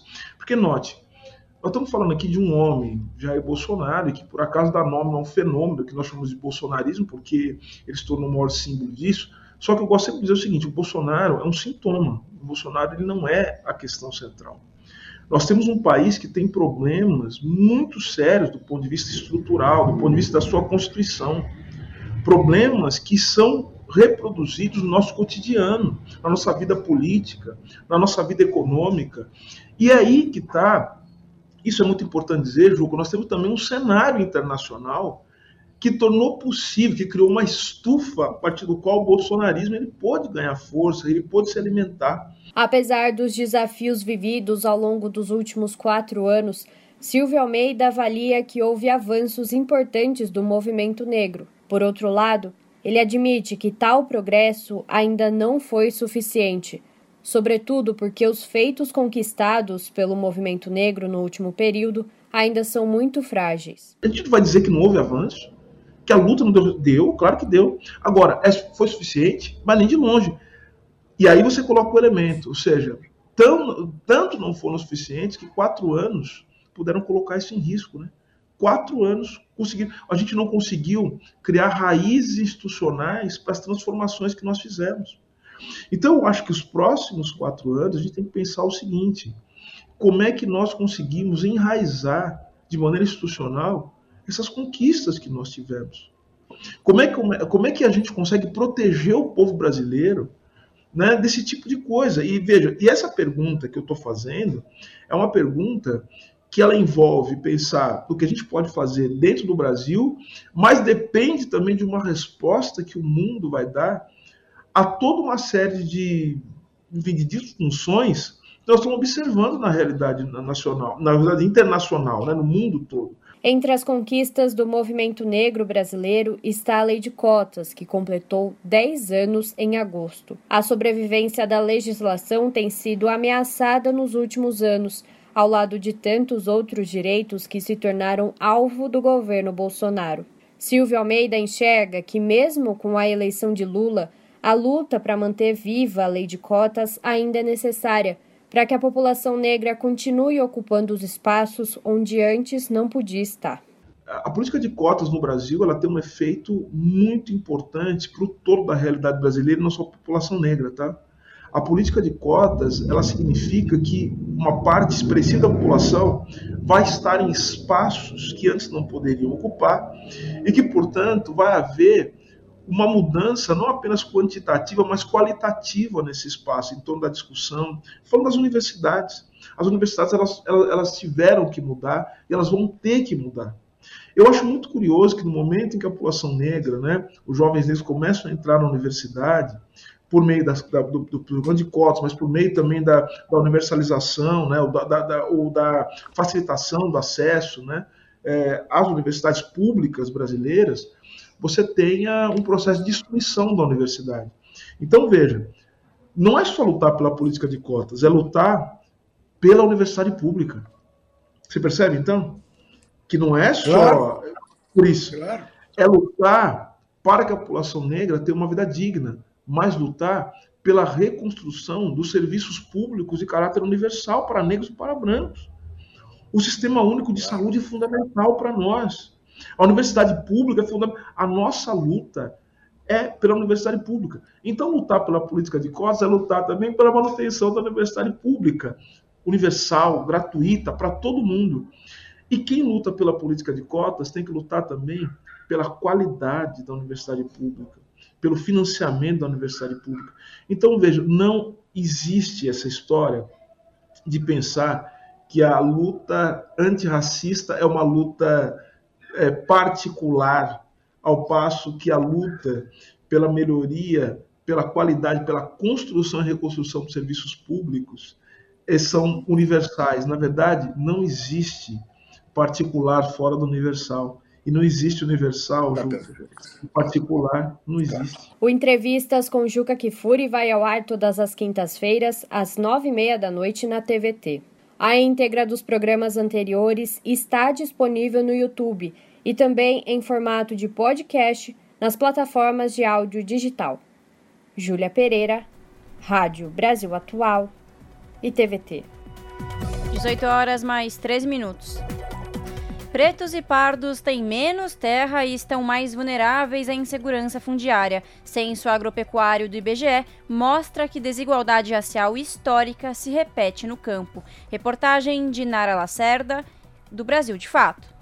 Mais da metade dos produtores rurais que praticam a agricultura familiar no Brasil se declaram pretos ou pardos. Mesmo assim, essa população é justamente a que tem acesso a menos terra. Além disso, está mais sujeita a produzir em locais não regularizados e conta com menor acesso a políticas de crédito. A conclusão é baseada nos dados de um novo módulo do Censo Agropecuário 2017, divulgado pelo IBGE nessa semana. A população autodeclarada branca representa 45% do total. Nesse grupo, 79% possuem terras que somam 10 mil hectares ou mais. A CONAC, Coordenação Nacional de Articulações das Comunidades Negras Rurais Quilombolas destaca a informação em contraste à realidade da população rural negra. Quase 70% dos agricultores pretos ou pardos possuem uma área menor que 0,1 hectare, o que corresponde a menos de mil metros quadrados. Antônio João Mendes, coordenador executivo da CONAC, lamenta os números e fala em inversão de valores. A primeira é destacar que é o, que é o primeiro censo agro em que traz o recorte de cor, né? o recorte raça. E com isso a gente conseguiu perceber que durante todo o processo de formação desse país, houve um, uma inversão de valores no que se trata do respeito e a valorização dos agricultores familiares negros e quilombolas. Segundo ele, é essencial levar em consideração o acesso precário ao financiamento e as questões fundiárias. É importante destacar que nós sempre, como representação das comunidades quilombolas, nós sempre falamos que as comunidades quilombolas produzem alimento um pouco espaço de terra e sem a garantia da estrutura financeira para, para essa produção. A outra coisa que nós sempre falamos é que nós produzimos alimento para a sociedade, para matar a fome das pessoas. Diante do censo, é possível concluir que a maior parte dos trabalhadores rurais pretos e pardos atua na agricultura familiar. Isso porque, levando em consideração que commodities do agronegócio como soja, milho e carne ocupam grandes extensões de terra. Os dados do IBGE apontam ainda que essa parcela da produção do campo é a que mais cresce. Houve redução de 34% da área utilizada para lavouras permanentes e 14% daquela destinada a lavouras temporárias. O primeiro grupo é composto por plantações de espécies que produzem por anos, a exemplo de algumas frutíferas. Já as produções temporárias também englobam alimentos, como o feijão e o tomate, mas é nesse segmento que estão a soja e o milho, por exemplo. O censo também identificou redução de 18% da área de pastagens naturais e crescimento de 10% da área utilizada para pastagens plantadas. De São Paulo, da Rádio Brasil de Fato, com reportagem de Nara Lacerda, Rodrigo Durão. Você está ouvindo? Jornal Brasil Atual, edição da tarde. Uma parceria com Brasil de Fato. 6 horas e 17 minutos. O presidente eleito Luiz Inácio Lula da Silva se reuniu nesta sexta-feira com o futuro ministro da Defesa, José Múcio Monteiro, e com militares cotados para assumir o comando das Forças Armadas no novo governo. Participaram do encontro o general Júlio César de Arruda, atual chefe do Departamento de Engenharia e Construção, cotado para comandar o Exército, o almirante de esquadra Marcos Sampaio Olsen, atual comandante de operações navais da Marinha Marinha, cotado para comandar a Marinha, o tenente brigadeiro do ar Marcelo Canides Damasceno, atual chefe do Estado-Maior da Aeronáutica, cotado para comandar a Força Aérea, e o almirante de esquadrão de esquadra Renato Rodrigues de Aguiar Freire, atual chefe de Estado-Maior da Marinha, cotado para ser o comandante do Estado-Maior das Forças Armadas. Múcio pretendia desde a semana passada levar os militares até Lula, que tem a palavra final das indicações. É praxe trocar o comando das Forças Armadas a cada mudança de mandato presidencial. 6 horas mais 18 minutos. E agora vamos acompanhar uma entrevista que foi ao ar na manhã desta sexta-feira no Jornal Brasil Atual, edição da manhã. Rafael Garcia conversou com o coordenador-geral da FUP, David Bacelar, que falou sobre o termo de cessação de conduta que foi assinado entre as partes e homologado pelo Conselho Nacional de Política Energética e aprovado a privatização de oito refinarias e da transportadora brasileira Gasoduto Bolívia Brasil, a TBG. Vamos ouvir. E agora a gente vai conversar com David Bacelar, que é coordenador-geral da Federação Única dos Petroleiros. Bom dia, David. Bem-vindo mais uma vez aqui ao Jornal Brasil Atual. Tudo bem com você? Bem, tudo bem. Bom dia a todas e todos que estão conosco aqui na RBA. Alegria tê-lo conosco mais uma vez, David. E a gente vai falar de uma proposta, a FUP defende, né, a revisão do acordo do CAD, que é o Conselho Administrativo de Defesa Econômica é, e, e sobre a, a venda das, da, da, Petrobras, a privatização da Petrobras. Né? Eu tive aqui uma dificuldade para ler. Eu sou um pouco ceguinho, desculpa, viu? Mas é isso mesmo. É sobre esse acordo que a, a, a Petrobras e o CAD estavam fazendo na tentativa de entregar o que sobrou né, de, de refinarias no Brasil. Foram colocadas oito refinarias e quatro foram entregues, não é isso, o, o, o David? Por favor, explica para a gente como é que está essa situação. É, Rafael, eu também estou sem óculos aqui, perdi meu óculos esses dias e tenho também uma certa dificuldade. Somos dois ceguinhos, amigo. A miopia. É, de fato, Rafael, nós tivemos aí um acordo um tanto quanto escuso, assinado entre o CAD e a Petrobras, após uma denúncia muito pequena da ABICOM, que é a Associação Brasileira dos Importadores de Combustíveis, de um caso ali em Fortaleza, no Ceará. Eles denunciaram que a Petrobras ela estava praticando dumping ali naquela região. Interessante que essa denúncia pequena a respeito de questões de um importador do Ceará ali em Fortaleza virou algo que se transformou nesse acordo da Petrobras com o CAD. Porque nós estamos falando de um acordo escuso? Porque a partir dessa denúncia pequena, nós não tivemos nenhum tipo de questionamento do jurídico da Petrobras a respeito dessa denúncia. É interessante que a falta de defesa da gestão da empresa gera é, um processo, um inquérito administrativo ali no CAD, e que depois de algum tempo o CAD vem com essa proposta absurda, estapafúrdia, de a Petrobras vender a metade da sua capacidade de refino para iniciativa privada, alegando que isso iria aumentar a concorrência, que iria diminuir o preço dos combustíveis e dessa forma defender a economia. É, nós entendemos que esse acordo escuso ele for assinado é, sem qualquer tipo de defesa, nem administrativa, nem judicial, e a Petrobras, então, se submete a algo que é novo na história do sistema capitalista, e ela decide, então, via acordo, não é uma decisão judicial, vender é, oito das suas refinarias.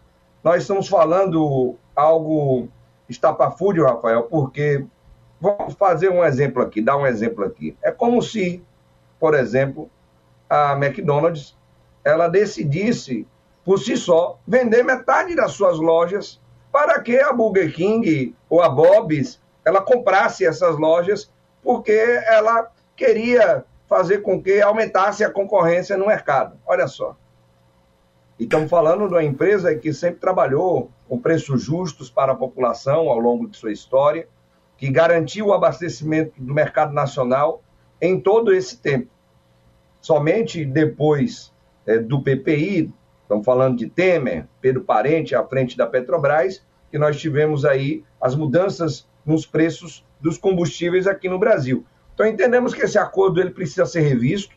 Esse foi um dos alertas que nós demos é, no grupo temático de Minas Energia e a FUP já defende há muito tempo, Rafael, esse acordo ele seja rasgado. Na verdade, já entramos com ações judiciais contra esse acordo que prejudica a Petrobras e que prejudica também o povo brasileiro. Felizmente, devido a esses vários processos judiciais, devido à nossa capacidade de articulação junto ao Congresso Nacional e devido também à luta da categoria petroleira, nós evitamos que eles conseguissem atingir o objetivo deles, que era vender essas oito refinarias. Só venderam, na verdade, até então, Rafael, três refinarias. A refinaria baiana, a primeira da Petrobras no Brasil, segunda maior refinaria do país, que é a refinaria Landulfo Alves, a refinaria de Manaus, a Reman, que abastece todo o norte do nosso país, e a Six, que é uma refinaria que trabalha com a rocha. Ela tira literalmente é, óleo de pedra, transforma derivados de petróleo a partir do xisto, ali em São Mateus do Sul, no Paraná. Todas as outras nós interrompemos os processos de venda, inclusive a Luminor, que estava com o processo mais avançado, nós conseguimos barrar até então essa venda, o closing desse processo de venda, porque a prefeitura detém 30% do terreno daquela refinaria ali em Fortaleza, no Ceará, e isso atabalhou, bagunçou todo o processo de venda. Felizmente, estamos tentando segurar isso ainda. Inclusive, para surpresa nossa, Rafael, a prefeitura de Fortaleza encaminhou uma proposta para a Câmara de Vereadores autorizando a venda do terreno para a Petrobras. Então, mesmo no fim da xepa, mesmo acabando o governo da morte, eles ainda tentam destruir o nosso patrimônio. Nós estamos aqui, mas estamos aqui para resistir, para evitar que isso aconteça. Além dessas refinarias, existe também um outro, é, um outro processo que é estratégico, que é o gasoduto entre Bolívia e Brasil. Né? Eu queria que você falasse sobre essa, a importância desse gasoduto e a possibilidade também que a Petrobras estava colocando de privatizar. É, é isso. É triste nós vermos é, esse governo que, felizmente, né, o caminhão de mudança já chegou ali no Palácio da Alvorada para tirar esse elemento dali de Brasília. É, mas, apesar disso, eles continuam tentando vender o patrimônio por brasileiro. Lembrando que a TBG, essa empresa que faz a transferência do gás natural lá da Bolívia para o Brasil, é uma empresa de suma importância não somente para a população que utiliza o gás natural, Rafael, nos, nos veículos principalmente, mas é uma empresa de suma importância para a indústria nacional. A indústria que utiliza como insumo básico o gás natural, como energia ou como insumo para os produtos químicos e petroquímicos lá no sul do país, no sudeste e também aqui no nordeste, porque temos o nosso polo petroquímico de Camaçari, o maior polo petroquímico do hemisfério sul do planeta. Então, ele, essa empresa é responsável por isso, por trazer o gás lá da Bolívia para o nosso sistema de gás natural aqui no país. Isso porque ainda, infelizmente, nós não temos uma autossuficiência em gás natural para atender toda a nossa demanda, devido a nós não utilizarmos ainda a potencialidade que temos no pré-sal brasileiro. Hoje, o pré-sal, que corresponde a 75% da produção de petróleo nacional, Rafael, ele também vem em gás natural conjugado nesses poços, nesses campos do pré-sal. Só que esse gás natural, ele é reinjetado nas cavernas, ou seja, da onde você retira o petróleo das rochas para aumentar a produtividade desses campos. nós deveríamos ter uma ampliação de investimentos em infraestrutura para nós termos aí esse gás natural do pré-sal brasileiro sendo utilizado também para o país, para o abastecimento nacional. E um grande gargalo que existe hoje é um investimento que estava sendo feito, que foi interrompido pela Lava Jato, da Rota 3, famosa Rota 3, que traz o gás natural do pré-sal para o norte fluminense, para o Rio de Janeiro, principalmente ali no Compege, que poderia sim utilizar essa potencialidade e diminuir essa dependência que nós temos desse gasoduto ou desse gás natural que vem lá da Bolívia e que abastece o nosso país. Então, sim, mesmo ainda no finalzinho do governo, nós temos 14 dias para acabar esse inferno desse governo, mas mesmo assim, eles continuam tentando vender o patrimônio público. Mas também estamos, Rafael, lutando para evitar que a TBG ela venha a ser privatizada agora na calada da noite é, e também na Bacia das Almas, porque estão vendendo tudo a preço muito baixo para favorecer quem está comprando. E é óbvio que quem faz essas intermediações acaba ganhando muito dinheiro com essa privataria bolsonarista. Agora, David, é, fala para gente o que, que aconteceu para a Agência Nacional de Petróleo suspender a realização de extração de petróleo nas plataformas, enfim, nos campos de petróleo no estado da Bahia. O que, que aconteceu e por que, que isso foi paralisado? É, Rafael, essa é notícia outra que nos deixou bastante preocupado.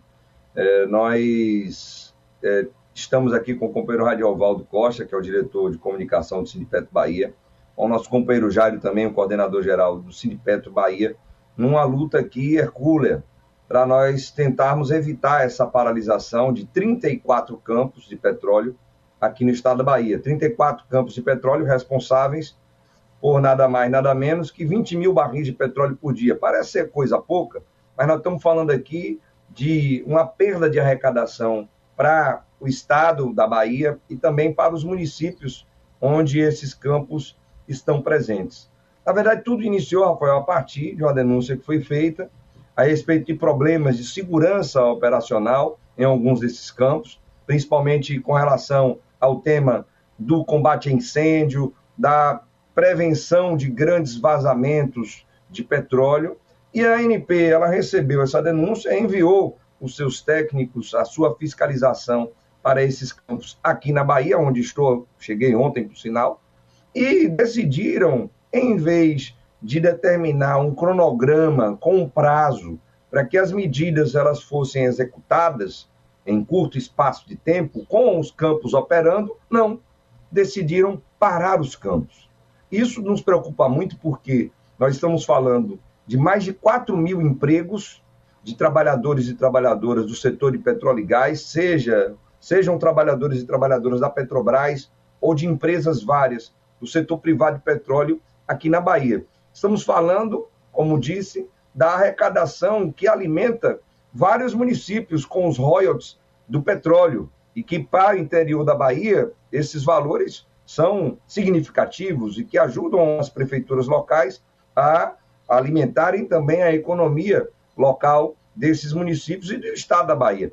Então, fizemos reuniões em, no Rio de Janeiro, na sede da ANP, com o diretor-geral da ANP, com a diretoria da ANP, cobrando uma providência com relação a isso, que além de preservar, obviamente, a segurança dos trabalhadores e trabalhadoras, do meio ambiente, das instalações, das comunidades circunvizinhas, que se preserve também os empregos. Porque ainda mais na situação caótica em que nos encontramos hoje no Brasil, com um país praticamente com terra arrasada, os empregos são essenciais para que as pessoas possam sobreviver. Então, fizemos essa reunião na NP, fizemos uma outra reunião com o diretor de exploração e produção de petróleo da Petrobras no Rio de Janeiro, mas infelizmente, Rafael, nada foi feito e os campos começaram a ser realizados ontem. Por conta disso, nós estamos chamando um grande ato na frente da superintendência da ANP, em Salvador, capital da Bahia, para nós buscarmos uma providência junto à ANP que seja razoável para os trabalhadores e trabalhadoras, para os municípios, para o Estado da Bahia, que vem sendo muito prejudicado. Parece até que estão ajudando a Petrobras, a essa gestão da Petrobras, a avançar no processo de paralisação desses campos, que já estavam à venda para uma empresa chamada Eneva e Petrorecôncavo, e facilitar o processo de privatização. Nós envidaremos aqui, Rafael, todos os esforços para evitar que isso aconteça e para que o petróleo na Bahia seja preservado, até porque estamos falando da indústria que completou nesse ano, Rafael, 81 anos. 81 anos de produção do primeiro poço de petróleo do Brasil, Candeias 1, aqui na cidade de Candeias, interior da Bahia, região metropolitana, que produz petróleo até hoje e que, inclusive, é um dos que a ANP está mandando parar a produção, evitando a arrecadação de impostos para os municípios e estados e tirando os empregos dos trabalhadores e trabalhadoras. Sabemos o objetivo, que é preservar a segurança operacional, a segurança do meio ambiente das pessoas. E não somos contrários a isso, de forma alguma. Mas existe sim uma forma de se fazer isso, preservando também os empregos, com um cronograma rígido, curto, de medidas que precisam ser executadas num curto espaço de tempo, mas mantendo os campos de forma operacional, produzindo petróleo aqui no nosso estado. Sem dúvida. Quero agradecer a participação do David Bacelar, coordenador-geral da FUP, a Federação Única dos Petroleiros, conversando com a gente sobre as ações que os trabalhadores vêm tomando para defender o patrimônio da Petrobras, que, em última análise, o patrimônio do povo brasileiro, que a gente consiga acessar esse processo de desinvestimento, né? que a Petrobras volte a ser uma indutora do crescimento no Brasil, possa gerar postos de trabalho, trazer riqueza e que também mude essa política de formação de preços, né? que tanto prejudicou a população brasileira brasileira. David, obrigado pela tua participação e bom trabalho para vocês.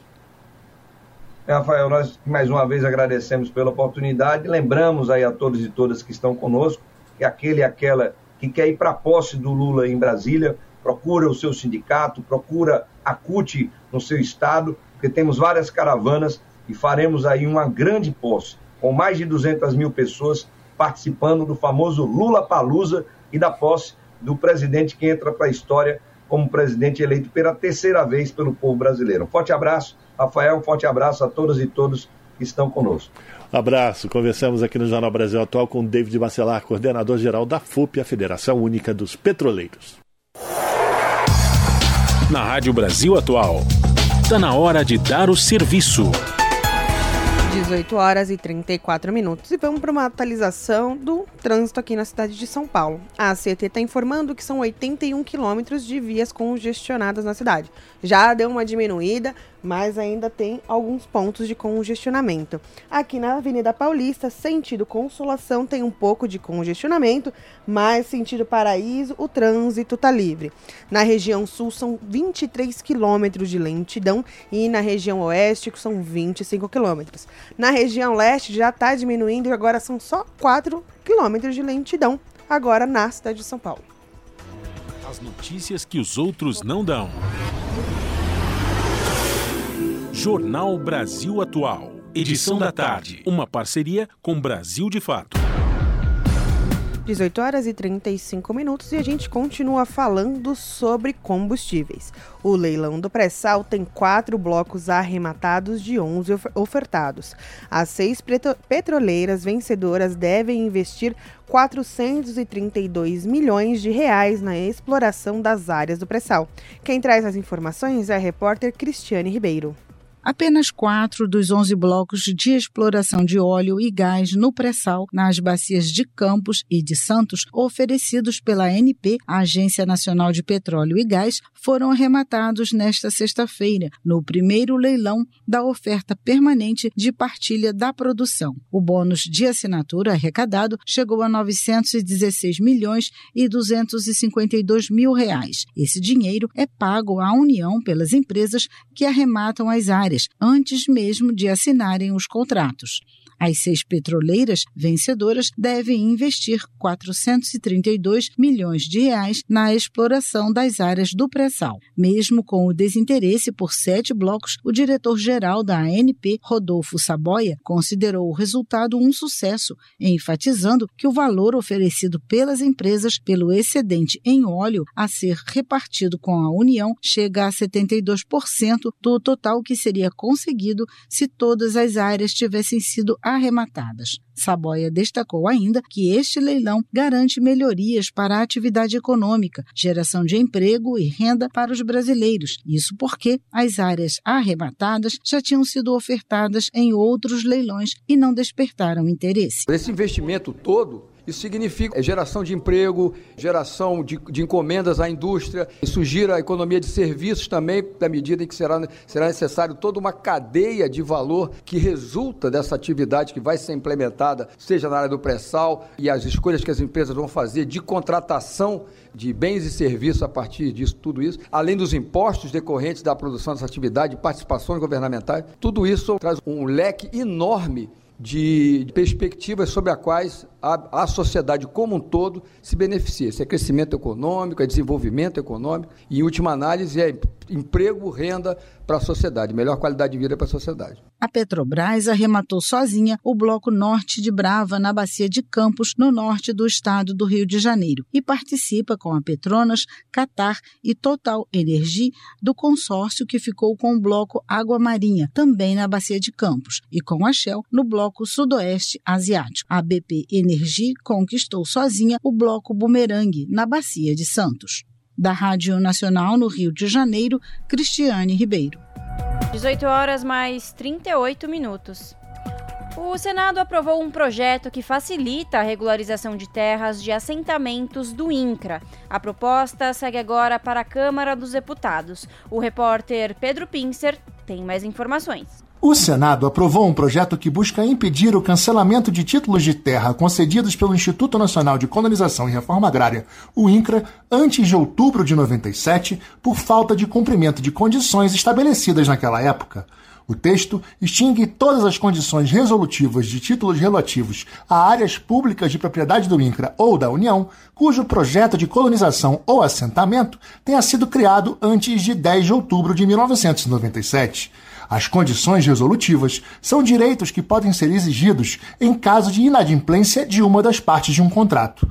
No caso dos títulos de terra, o INCRA impõe condições que devem ser cumpridas por determinado período, e caso isso não ocorra ou o valor do título não seja quitado, o produtor não consegue ter as terras em seu nome. Ao apresentar o projeto, o senador Confúcio Moura, do MDB de Rondônia, explicou que a legislação atual trata da mesma forma contratos novos e contratos firmados há mais de 40 anos sobre áreas da Amazônia. Isso acaba gerando o cancelamento de títulos por condições fixadas naquela época, o que pune pioneiros que decidiram se instalar na região e também os seus sucessores. Para ele, essas condições geram insegurança jurídica e uma judicialização permanente, o que faz com que os produtores rurais tenham que se dedicar a defender seu imóvel ao invés de produzir. Então, vai, é uma lei fácil que vai aliviar a vida de muita gente no país. Né? E são pessoas idosas, estão aflitas com essas pendengas de irregularidade nessas propriedades sem poder ir ao cartório é, extrair a, a escritura e o registro do imóvel. Para o relator, senador Paulo Rocha, do PT do Pará, as condições resolutivas impostas aos títulos daquela época já perderam o sentido, por serem muito antigas. Insistir em condições resolutivas antigas como é essa, na verdade, impor uma burocracia vazia que gera prejuízos muito maiores como estímulo à informalidade. A informalidade é péssima para a economia e para a sociedade, dificulta a circulação de créditos e de bens, incita novas invasões e instiga a realização de contratos de gaveta. A proposta segue para a análise da Câmara dos Deputados. Da Rádio Senado, Pedro Pincer. Esse é o Jornal Brasil Atual, edição da tarde. Uma parceria com Brasil de Fato. 18 horas e 41 minutos. E o Senado aprova projeto que prevê ações de prevenção ao suicídio entre profissionais de segurança pública e defesa social. Entre as medidas estão acompanhamento psicológico, o afastamento da atividade e carga horária mais humanizada. Mais informações com a repórter Érica Christian. De autoria do senador Alessandro Vieira, do PSDB de Sergipe, o projeto define ações de assistência social, promoção da saúde mental e de prevenção ao suicídio entre profissionais de segurança pública e de defesa social. Entre as medidas estão o acompanhamento médico e psicológico, carga horária de trabalho humanizada e uma política remuneratória condizente com a responsabilidade do trabalho policial. O projeto também prevê uma atenção para os profissionais que apresentem quadro de depressão ou ansiedade, façam uso abusivo de álcool e drogas ou que tenham tentado suicídio. Esses últimos terão restrição do porte e uso de arma. Alessandro Vieira ressaltou que a categoria apresenta um alto índice de suicídio, oito vezes maior do que o de outras profissões. Quando você acompanha as estatísticas de suicídios no Brasil, os integrantes das forças policiais têm uma média muito maior, um número muito maior de suicídios, tentativas de suicídios, internações por problemas psiquiátricos. É uma consequência da rotina, que é muito dura, e de uma atividade que normalmente não cuida do homem. Então, o que o projeto tenta fazer é justamente criar uma série de estruturas de proteção aos policiais para que eles possam prestar o melhor serviço para a sociedade e retornar para suas famílias em segurança. O projeto cria um banco de dados que será divulgado todos os anos sobre a qualidade de vida e saúde saúde dos profissionais da segurança e de defesa social, incluindo informações de quem ficou com alguma deficiência física em decorrência do trabalho, de quem adquiriu algum vício, como o alcoolismo, além dos casos de transtornos mentais, tentativas de suicídio e de óbitos. O Ministério da Justiça e da Segurança Pública vai divulgar diretrizes de prevenção e atendimento dos casos de emergência psiquiátrica relacionada à violência autoprovocada e comportamento suicida dos profissionais de segurança pública. O relator, senador Jorge Cajuru, do Podemos de Goiás, destacou que o projeto vai promover a reabilitação e a reintegração dos profissionais ao trabalho em casos de lesões, traumas, deficiências ou de doenças ocupacionais em decorrência do exercício de suas atividades e, ao defender a proposta, detalhou os desafios diários desses profissionais. Sair de casa sem saber se vai voltar, baixos salários, pressão psicológica, perseguições, punições disciplinares severas, escalas de serviço nas madrugadas, nos fins de semana e nos feriados, falta de reconhecimento armas, coletes, viaturas em más condições, alojamentos e banheiros sujos e precários, maus tratos nos cursos de formação. O projeto garante ainda a oferta de equipamentos de proteção individual e coletiva de qualidade, assim como treinamento e reposição, e ainda trata da definição de critérios de promoção por merecimento, de acesso universal e em percentual de antiguidade. A proposta também também prevê a publicação das decisões de superiores hierárquicos sobre punições, escalas, lotação e transferências. O projeto segue para a sanção presidencial. Da Rádio Senado, Érica Christian. 6 horas mais 45 minutos. O Senado prorrogou até julho de 2023 o prazo para a prestação de contas da Lei Aldir Blanc. O projeto segue agora para a sanção presidencial. Mais informações com o repórter Pedro Pincer. O Senado aprovou o projeto que prorroga para 31 de julho de 2023 o prazo final para estados, Distrito Federal e municípios prestarem contas dos recursos transferidos pela União no âmbito da Lei Aldir Blanc de apoio ao setor cultural. A data limite era 31 de dezembro. Para a autora, deputada Jandira Fegali, do PCdoB do Rio de Janeiro, a prorrogação permite que governadores e prefeitos se mantenham adimplentes. O relator no Senado, Paulo Rocha, do PT do Pará, avalia que a burocracia não pode impedir a continuidade dos repasses. O tempo foi muito exíguo para a prestação de conta deste projeto. Já foi bem aplicado, inclusive chegou nos interessados, principalmente aqueles que fazem cultura lá no nosso interior do país, nos nossos municípios. Então, esses setores, nem sempre às vezes preparados para prestação de conta, etc., estão pedindo um tempo a mais. É só mais seis meses, e esse é o objetivo do projeto.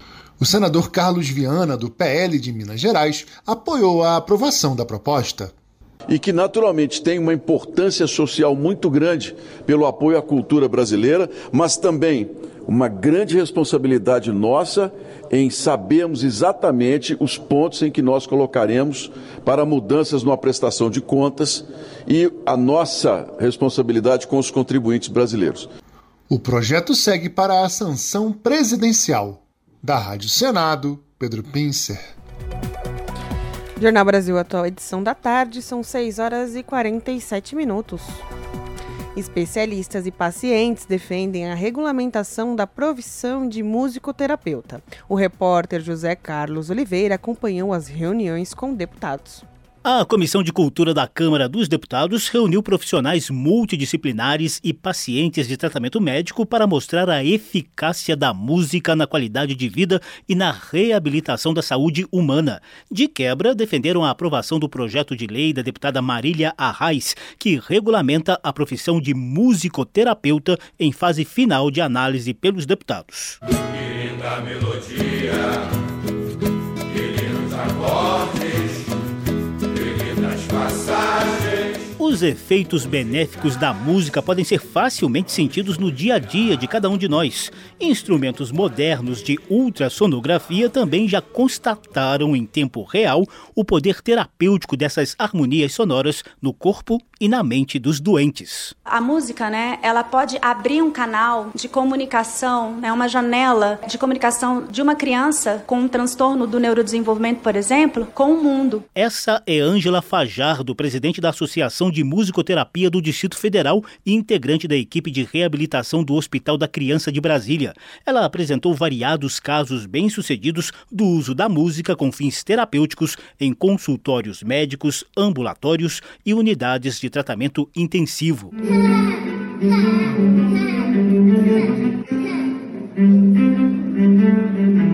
Ao fundo, ouvimos a risada espontânea de uma criança com câncer, encantada com o som vindo do violoncelo de Fábio Presgrave, durante a apresentação em Hospital do Rio Grande do Norte. Chamaria Selma Rodrigues fez questão de comparecer na Câmara para contar os avanços no tratamento dos filhos Caleb e Arthur, de 6 e 10 anos de idade, diagnosticados com uma doença rara marcada por má formação corporal, dificuldade intelectual, irritabilidade e desatenção. O Arthur teve um desenvolvimento melhorado, uma atenção melhorada, assim, dita pelos professores. Nós somos a prova viva de que a musicoterapia, ela realmente faz parte da saúde.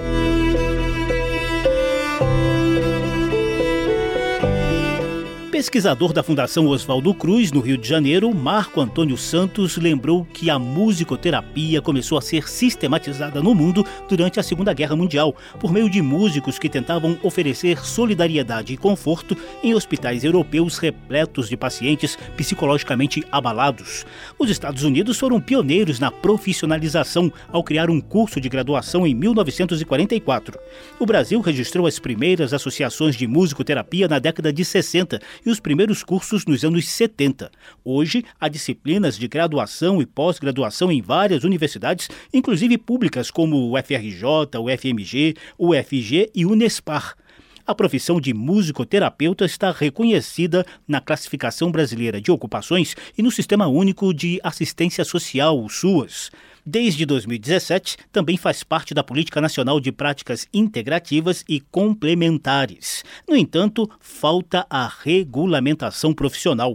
Coordenadora adjunta de graduação da UFRJ, a pianista Beatriz Sales ressaltou a importância de a legislação deixar bem claro que o musicoterapeuta é um profissional de saúde com atividade que vai muito além de shows artísticos e performáticos. Quando a gente está falando do musicoterapeuta, a gente está falando da música que se produz em diversos níveis de transformação no humano. Para a formação do musicoterapeuta, a gente utiliza reabilitação em saúde, o eixo do corpo humano, da formação musical, o eixo específico da musicoterapia e o eixo da formação da prática sonoro-corporal. O musicoterapeuta atua como um facilitador, promovendo através da musicalidade inata que existe naquele outro, uma forma de comunicação não verbal que viabiliza promoção de saúde e potência de vida. A coordenadora de pós-graduação em musicoterapia da Faculdade Teológica Batista de Brasília, Sara Costa, acrescentou que a música sozinha não faz milagre. É necessária a atuação de um profissional habilitado. As comissões de Trabalho e de Seguridade Social já aprovaram o projeto de lei que regulamenta a profissão de musicoterapeuta. Para exercer a atividade, o texto exige diploma de graduação ou de especialização em musicoterapia. Também são descritas as ações privativas da profissão e uma série de direitos. Organizadora do debate na Câmara, a deputada Érica Cocai, do PT do Distrito Federal, defendeu a aprovação da proposta. A musicoterapia, ela se faz necessária no momento que tem muito sofrimento psíquico, a necessidade de a gente aprovar a regulamentação e levar de forma regular, constante, permanente para todas as áreas de atuação da política de saúde. Em princípio, a regulamentação da profissão de musicoterapeuta não precisa passar pela análise do plenário da Câmara. Basta apenas a aprovação da Comissão de Constituição e Justiça para que seja enviada para votação no Senado. Da Rádio Câmara de Brasília, José Carlos Oliveira. 6 horas e 52 minutos plenário do Senado aprovou o projeto que atualiza regras do programa Jovem Senador. Criada em 2010, a iniciativa reúne estudantes de todo o Brasil para uma vivência legislativa na capital. Mais informações com a repórter Janaína Araújo. O plenário do Senado aprovou mudanças na resolução que trata do programa Senado Jovem Brasileiro. O projeto apresentado pelos senadores Alci Lucas, do PSDB do Distrito Federal, promove alterações atualizando e aperfeiçoando a norma em vigor. O relator, senador Paulo Paim, do PT do Rio Grande do Sul, apresentou o texto substitutivo que traz uma mudança de nomenclatura para o programa, que passa a se chamar Jovem Senador e Jovem Senadora Brasileiros.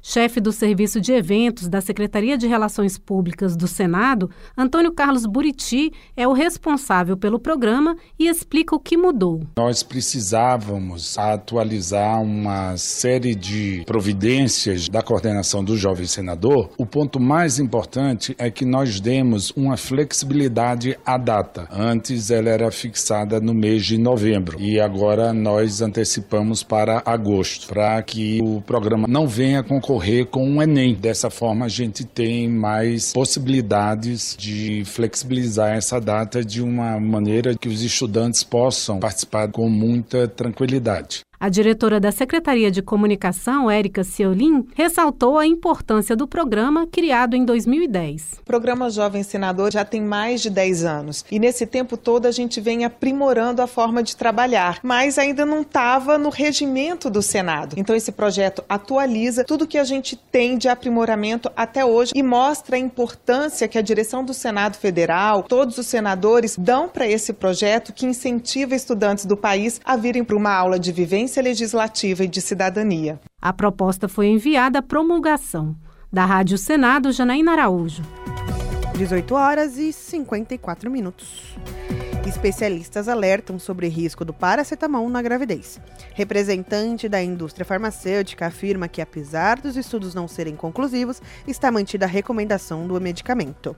O assunto foi discutido em audiência pública na Comissão de Assuntos Sociais. Mais informações com a repórter Yara Farias Borges. Segundo alerta feito por pesquisadores dos Estados Unidos, Brasil e países da Europa, o uso do paracetamol em gestantes está associado a maior risco de problemas neurológicos como déficit de atenção e hiperatividade, transtorno do espectro autista, dificuldade de linguagem e outras más formações no bebê. A declaração de consenso de alerta foi baseada em revisão de estudos dos últimos 25 anos e publicada no periódico Nature Reviews Endocrinology no ano passado, como explicou o senador Eduardo Girão, do Podemos Cearense, que pediu o debate. Vamos ter, daqui a 20 anos, uma criança autista em cada núcleo familiar. Nesse estudo mostra uma relação do paracetamol com o autismo. O objetivo dessa sessão é levar as informações para a sociedade, de resguardar vidas, de poupar sofrimentos das pessoas. A gente sabe do, do poderoso lobby da indústria farmacêutica, isso aí é fato. E aqui no Senado a gente não vai abrir mão de fazer o nosso papel, de levar a verdade para as pessoas. Ao explicar que o paracetamol é responsável por mais da metade dos casos de insuficiência hepática aguda, a médica obstétrica Bruna Pitaluga destacou que o medicamento também ultrapassa a barreira que protege o sistema nervoso central e o cérebro do bebê. E essa passagem com a barreira hematoencefálica agora expõe não só o fígado fetal, mas também vai expor o cérebro fetal. E essa é uma condição importantíssima naquilo que nós estamos querendo chamar a atenção. Representando a Associação da Indústria para Autocuidado em Saúde, Marli Silesse citou diversos estudos de organizações ao redor do mundo que questionam as conclusões sobre os danos do paracetamol em gestantes. Por isso, recomendam mais pesquisas. Mas para um dos autores do estudo, o professor da Universidade Federal do Paraná, Anderson Andrade, é preciso fazer o alerta. Existem incertezas em relação a esses dados, mas nós acreditamos que as evidências existentes já são suficientes para que seja dado um alerta, ou seja, alertar gestantes, alertar profissionais de saúde, de forma que o paracetamol possa ser usado somente quando necessário e pelo menor tempo possível e pela menor dose possível. Janine Ginani, representante do Ministério da Saúde, destacou que a pasta promove ações em benefício da saúde da gestante e orienta sobre os perigos da automedicação. Também participaram do debate representantes do Conselho Federal de Medicina e da Associação Brasileira de Ayurveda. Da Rádio Senado, Yara Farias Borges. Na Rádio Brasil Atual, tempo e temperatura. A previsão do tempo para o final de semana é de sol e chuva na cidade de São Paulo. O sábado terá manhã de sol entre nuvens e possibilidade de pancadas de chuva à tarde e à noite. A máxima será de 25 e a mínima de 17 graus. E no domingo, o dia também vai começar com sol entre nuvens e terá chances de chuva a qualquer hora máxima de 24 e mínima de 18 graus. Para o ABC, a previsão para o final de semana se repete. O sábado terá sol com muitas nuvens pela manhã e chuva à tarde e à noite, máxima de 23 e mínima de 17 graus. O domingo também vai começar com sol e muitas nuvens e terá períodos mais nublados e chuvosos a partir da tarde. A máxima será de 22 e mínima de 18 graus. A previsão para o final de semana segue a mesma para Mogi das Cruzes. O sábado terá sol com muitas nuvens pela manhã e chances de pancadas de chuva à tarde e à noite. Os termômetros vão ficar entre os 24 e os 16 graus. O domingo terá sol com muitas nuvens pela manhã e chuva a qualquer hora, máxima de 23 e mínima de 17 graus. Em Sorocaba, no interior, o final de semana será parecido. Sábado com sol e muitas nuvens pela manhã e possibilidade de pancadas de chuva à tarde e à noite. E domingo com sol e muitas nuvens durante o dia e chuva a qualquer hora.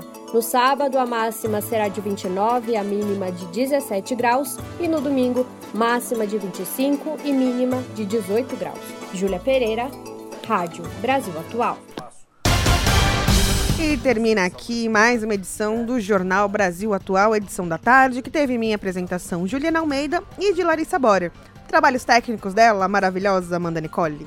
A gente volta na segunda-feira, às 5 da tarde. Bom final de semana a todos e tchau!